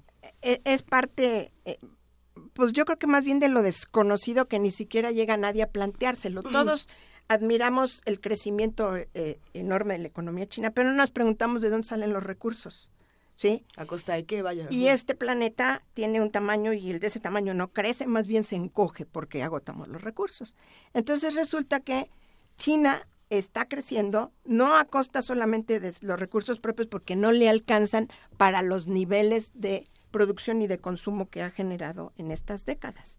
Entonces tiene que salir a obtenerlos como lo han hecho todas las potencias. O sea, el tamaño de Francia tampoco le autoriza este tener lo que tienen, ni el de Suiza, todos van y se despachan de fuera a todo dar. Entonces, eh, lo mismo ha hecho China, pero con, como ellos dicen, con características chinas. Efectivamente diferentes. A lo chino. A lo chino, pero no como lo entendemos en México. Este, ma- se llama la diplomacia blanda. Entonces, la diplomacia blanda quiere decir que yo te ofrezco algo a cambio interesante. Por ejemplo, te ofrezco, vamos al caso de Brasil, ¿sí? Brasil y Argentina ya sabemos que ahora entran al grupo de, de los que se reprimarizan, ¿sí? Ahora, su, su esquema vuelve a tener un peso en materias primas que dejó de tener porque lo tenía en manufacturas. Entonces, eh, gracias a que China necesita cantidades enormes de soya para la ganadería y para que la gente coma carne cada vez más, entonces ha entrado a, Brasil eh, y entonces se ha puesto bajo cultivo la mitad del cerrado. El cerrado son praderas tropicales que no tienen vocación agrícola, pero se han convertido a agrícolas mediante tecnologías y eh, hay una extensión casi del tamaño del territorio mexicano, sembrado de granos para China, en el cerrado. Una parte del Amazonas también, ¿sí? Bueno, esto en, combinación con los grandes terratenientes brasileños, porque en Brasil hay un problema de concentración de la tierra muy grande, ¿sí? Entonces, el mismo secretario de, Agricultura brasileño, este, es dueño de, la mitad de lo que está bajo producción para soya, el solito, y dice que no le importa con esas palabras y que todo a dar, ¿no? Entonces, irse a meter al Mato Grosso, irse a meter al Amazonas, es un problema en términos de costos de transporte, está muy lejos de cualquier punto para sacar la producción para China. Eso a China no le importa tanto le importa que le cueste trabajo sacarlo y que está ahí refundido el, terreno eh, muy lejos. Entonces, ¿qué propone? Pues construir un ferrocarril cruzando el Amazonas, por supuesto, ¿no? Para salir al Pacífico, chutándose a Ecuador y a Perú en el camino. Y todos lo ven como qué buena contribución de China, ¿no? Y los diseños no son como nunca lo han sido en nuestros sí, nunca lo han sido en nuestros países los diseños de infraestructura para servir a nuestro bienestar. Si vemos la carretera eh, Querétaro-Nuevo Laredo, este, pues es para servir la conectividad con Estados Unidos, o antes con Veracruz, pues era para con España, ¿no? Entonces, eh, no hay un diseño de caminos de, de, mediano y pequeño tamaño de conectividad de comunidades. Eso no, no, no pasa ni por la mente de los hacedores de política. Bueno, entonces, China siempre propone megaproyectos ¿sí? un super ferrocarril, un puerto, imagínense, te regalan un puerto, te los regala. Escuelas, hospitales, por ejemplo, en Centroamérica, eh, en Nicaragua, creo que fue en Nicaragua que eh, su relación era con Taiwán, no con la República Popular, pues les regaló un estadio, sin más, así, como para, véanme, aquí estoy, y este, es muy interesante. En el, en el Caribe. O sea, esa es su manera de negociar es la, la diplomacia blanda. La diplomacia blanda. ¿Y qué pasa eh, para porque ah, vamos a tener que cerrar esta conversación que no no va a ser la, la última que tengamos con, con Yolanda Trápaga a este a este respecto, pero nos faltan como todavía unos 20 años para adelante para llegar a Sí, o sea, apenas vamos como en el 84. Está buenísimo. Eh, pero ¿qué pasa con el asunto de derechos humanos, de opacidad de la democracia y, y, los valores, esto que se llaman los valores occidentales, ¿no? Que, que básicamente quiere decir algo que Estados Unidos diga y deja de dar lata, ¿no? ¿Qué pasa con esto en, en términos de China? Sí, están muy eh, eh, adentro del imaginario urbano. El, el, rural siempre va a la saga de estas cuestiones porque físicamente también está aparte, ¿no? Entonces, eh, es bien conocido la avidez del consumo de aquellos que pueden tenerlo, no nada más los millonarios, sino los que tienen cierto rango de ingresos, que aspiran a su casa principal y su casa secundaria, a tener un coche por cada miembro de la familia, a cambiar el celular cada vez que sale uno nuevo, a estar en la punta del consumo, ¿sí? Y muy atentos del qué dirán, en todos los sentidos. Eso también tiene una etiqueta histórica de los chinos, ¿no? Entonces, por ejemplo, se aprecia mucho la tez blanca, que ni son amarillos, o sea, realmente no son amarillos, pero lo blanco, blanco les encanta y entonces se ponen sombreros, se ponen lentes, se ponen bloqueadores para que no se bronceen, se ponen guantes aunque haya 40 grados, las niñas, este, eh, sí es un extremo, eso no lo vemos nosotros en, en estos países porque nos hemos ido incorporando paulatinamente al modelo. Entonces, este, no nos hemos ido eh, como el péndulo, están del otro lado, luego a lo mejor se van a regresar. Entonces, eh, dijimos que era una nación con un régimen totalitario. Entonces, ese régimen totalitario administra todo, sin preguntarle a mucha gente, a muchos si les preguntan, hay una Asamblea Nacional, etcétera, pero el resultado es ese. Hay un control absoluto y la filosofía es diferente. Si, tú le preguntas a un especialista de la historia china, te va a decir que lo que está presente en la ideología de, de esa nación es el bienestar del colectivo antes que el individual, en contra de lo que sucede en Occidente. Y todavía tienen parte de razón, tampoco una ideología la tumbas de la noche a la mañana a pesar de la fuerza del, del capitalismo.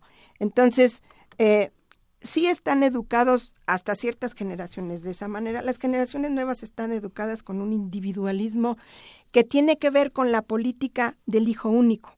Claro. Se generó una se generó un segmento, digamos una generación pues esta, que sea reiterativo de, de de jóvenes que recibieron la atención absoluta de todos los adultos, de todas las instituciones, entonces, al mismo tiempo que se les cargó la mano porque les ponían clases de todo, del sol a sol, desde los dos años y etcétera, y yo creo que los desquiciaron en, ese renglón, también les dieron todo, todo, todo, todo a cambio de ser los hijos de la familia.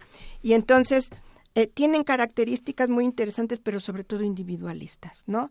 Eh, hay, hay estudios donde dicen que no es fácil que acepten un trabajo porque ninguno les llega a sus este, apetencias, ¿no?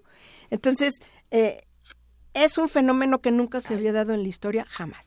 Y de eso sirve China para estudiar cosas que nunca se han dado jamás en la historia de ningún país, como esta generación de muchachos que ya tienen más de 30 años, desde luego, y que eh, eh, están dando otro enfoque, dejando atrás confucianismo, este colectivismo. Y que están súper preparados por, en las universidades occidentales, en muchos casos. Por supuesto. Porque llegan y arrasan. ¿Qué están haciendo ahora? Los papás, en, en aras de que sus hijos sean los mejores, los están sacando a los 11 años.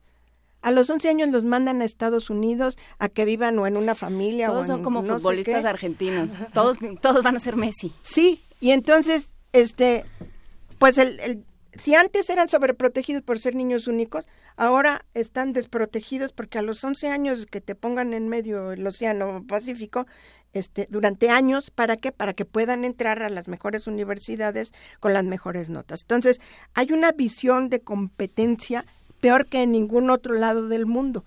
Y claro, esa es parte de la explicación de por qué han llegado a donde han llegado, ¿no? Bueno, es parte nada más.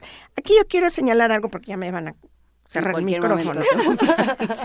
La parte del crecimiento quiero retomarla, porque esto lo han hecho a costa, igual que lo ha hecho todo mundo, nosotros incluidos, a costa de los recursos planetarios, pero en, en cantidades eh, espeluznantes. Hay una cosa que se llaman las cuentas ambientales y que si tú ajustas las cifras convencionales restándole lo que te gastaste en recursos y que ya no vas a poder reponer, eh, les voy a dar un dato de 2005 calculado por la Academia China de Ciencias, porque también hay cálculos del Banco Mundial y de Naciones Unidas, ¿no? Pero es de casa.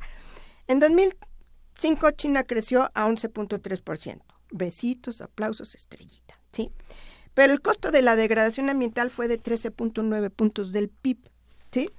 Su crecimiento real fue negativo, 2.6. Es decir, se está comiendo el ladrillo en el que está parado. Pero eso es todo el sistema capitalista. Nos estamos comiendo. Entonces, han oído hablar de eh, la metodología de la huella ambiental. Entonces, los chinos ya se pasaron en el sentido de que para que tú seas pertinente ambientalmente necesitas consumir lo que te da 1.8 hectáreas, un menitos para dejarle un margen de reserva, ¿no? 1.7, ponle, ¿sí? Los chinos consumen 2.5 hectáreas per cápita, nosotros también. Ellos siquiera pues están haciendo cosas. Nosotros vamos para atrás con ese consumo. Pero entonces acuérdense del Gini que tenemos así de una polarización de la riqueza espantosa. Entonces, hay que tomar con pinzas estas cifras de Sí. la potencia, sí, la potencia a costa de quién, y es lo que hay que mencionar el caso de Brasil, pero les puedo mencionar los casos de África, de lo que ustedes quieran, ¿no? Sería la introducción, que no es para principiantes, porque todos tenemos en el imaginario alguna versión de China, ¿no? Lo único que estamos haciendo es empezar a ajustarla, digamos. Muchísimas gracias, doctora Yolanda Trápaga del Centro de Estudios China-México de, eh, Facultad de la Facultad de Economía de la UNAM. buenísimo. Vamos a seguir platicando de este tema, vamos a seguirle dando vueltas a los mitos. Muchas gracias, Gracias, por estar con nosotros. Gracias a usted. Y mientras tanto, nosotros nos vamos a una nota para todos los que han estado mandando eh, mensajes y comentarios arroba P Movimiento Diagonal, Primer Movimiento UNAM. Eh, les vamos a hablar precisamente de los emoticones. ¿Ustedes saben qué son los emoticones? ¿Tú sabes qué son, Miguel Ángel? Sí, son las expresiones emocionales gráficas que tienen ahora los dispositivos móviles y las computadoras. Ándale. Ah. Son, son representaciones gráficas para reforzar y matizar nuestras expresiones orales. Cobran sentido en el contexto de lo que estamos expresando con otro tipo de lenguaje y recientemente la Real Academia de la Lengua Española reconoció el término emoticón. Virginia Sánchez tiene la información. El mecanismo que usamos para reforzar y matizar nuestras expresiones orales, con gestos y miradas y otras formas de comunicación no verbal, ha sido trasladado a la comunicación digital a través de los llamados emoticones, los cuales se han integrado al lenguaje escrito para enriquecer, complementar, sintetizar y amalgamar distintos lenguajes. Así lo señala Raúl Trejo del Arbe, investigador del Instituto de Investigaciones Sociales de la UNAM, quien hace referencia a la función deíctica de estos símbolos. Los emoticonos son representaciones gráficas que apuntalan lo que decimos de manera escrita y eventualmente que reemplazan la comunicación verbal o escrita. Pero por lo general estos emoticonos cobran sentido, tienen significado en el contexto de lo que estamos diciendo con otro tipo de lenguajes. Una carita feliz es diferente si acompaña a un texto pesimista que se acompaña a un texto optimista. Cada uno de estos emoticonos, en fin, adquiere sentido de acuerdo con el contexto en el cual está ubicado. La trascendencia del término emoticón se ha reafirmado con el anuncio de la Real Academia Española, instancia cultural que, como el especialista señala, otorga legitimidad a aquellas palabras o expresiones que son de uso cotidiano, y que ha reconocido al emoticón como un término referido a la informática, definido como la representación de una expresión facial que se utiliza en mensajes electrónicos para aludir al estado de ánimo del remitente. Pero realmente el emoticono no es solamente una representación, una expresión facial. Hoy en día se alude como tales a distintas representaciones gráficas, qué sé yo, dibujitos de asuntos deportivos, casas, artículos muy diversos. Los emoticonos ya en vista de su diversificación ya utilizan distintas representaciones gráficas y no son solo rostros, sino actitudes manifestadas de muy distinta manera. Los emoticonos incluso ya son parte de las artes gráficas, ya son parte de la industria de la informática, tienen una legitimidad que no depende solamente de su incorporación al diccionario. Algunos estudios realizados en Reino Unido señalan que no hay una relación directa entre los emoticones con la personalidad del emisor. Sin embargo, en el contexto de las redes sociales sí se usan para reforzar la imagen o la expresión que se quiere comunicar. Para Radio UNAM, Virginia Sánchez.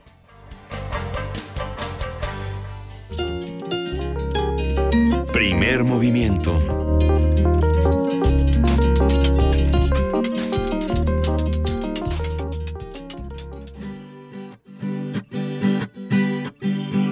Juan Steven Delgado, un humilde colombiano que se vino a improvisar a este suelo mexicano, a compartirles mi arte con sentimiento profundo.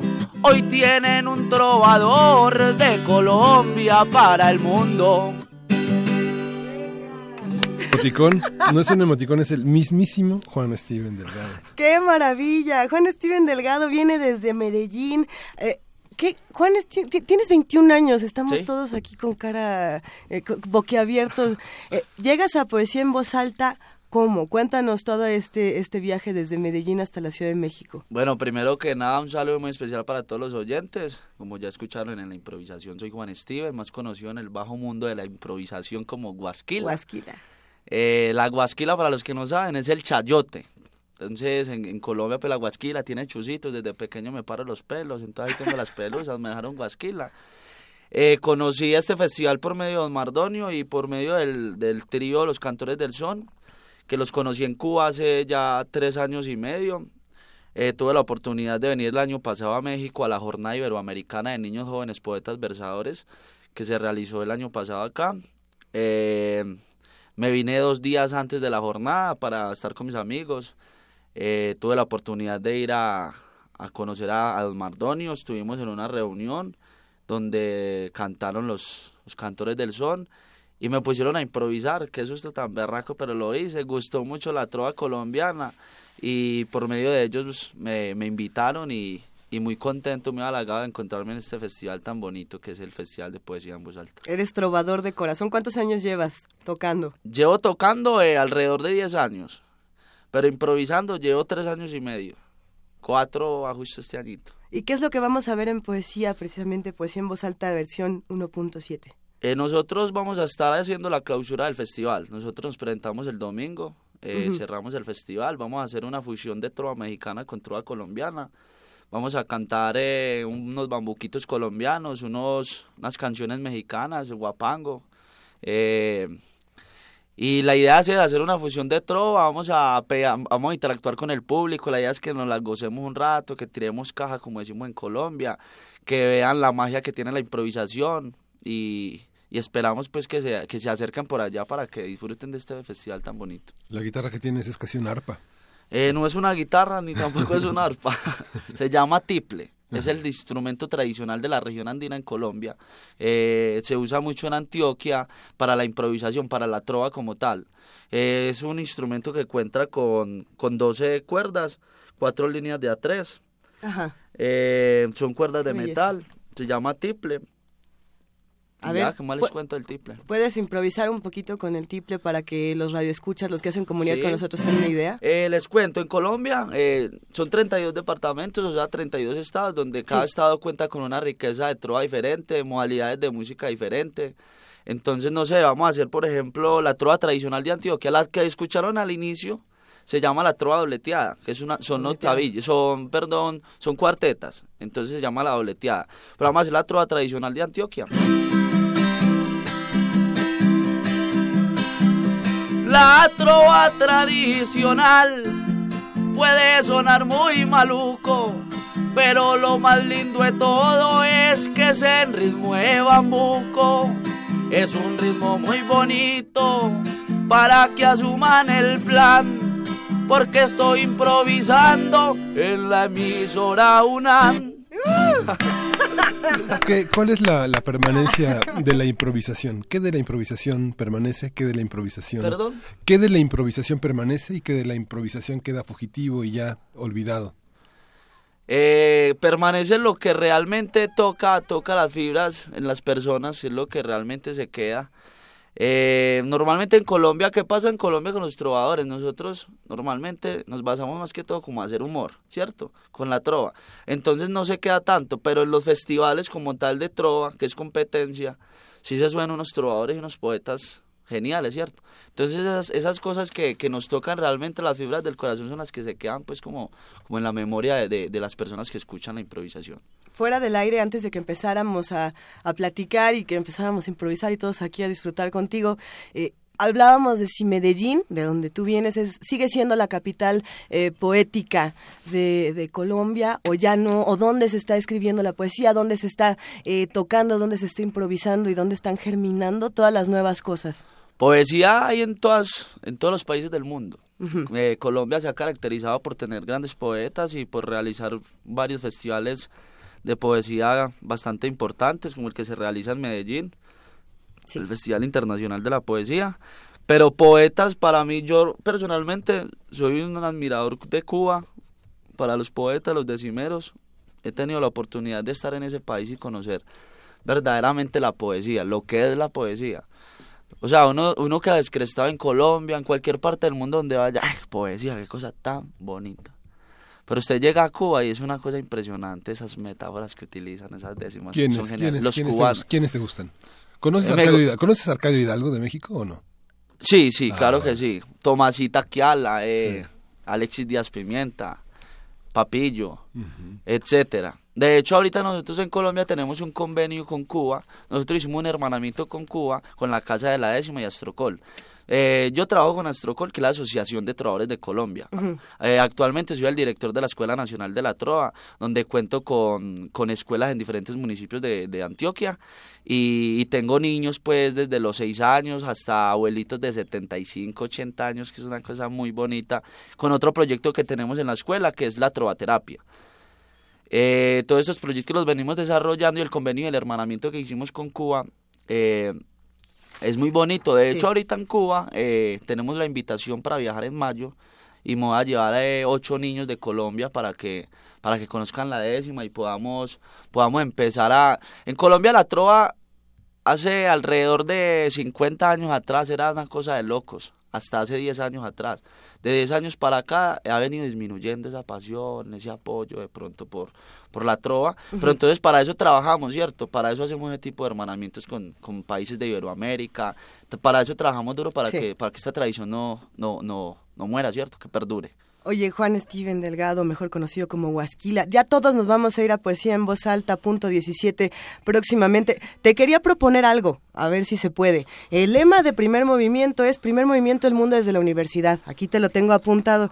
¿Se vale que cerremos este programa con una improvisación tuya donde te avientes el, el primer movimiento El Mundo desde la Universidad?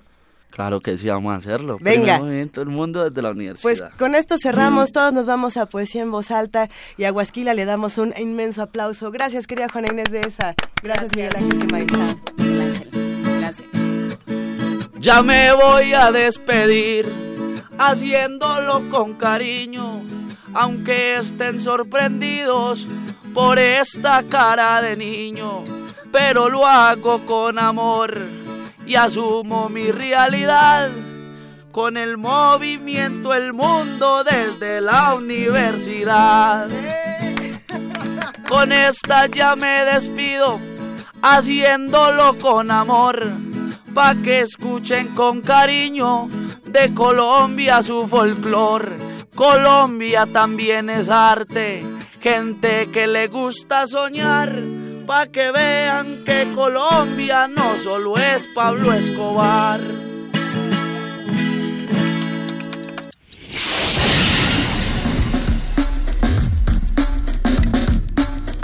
Radio UNAM presentó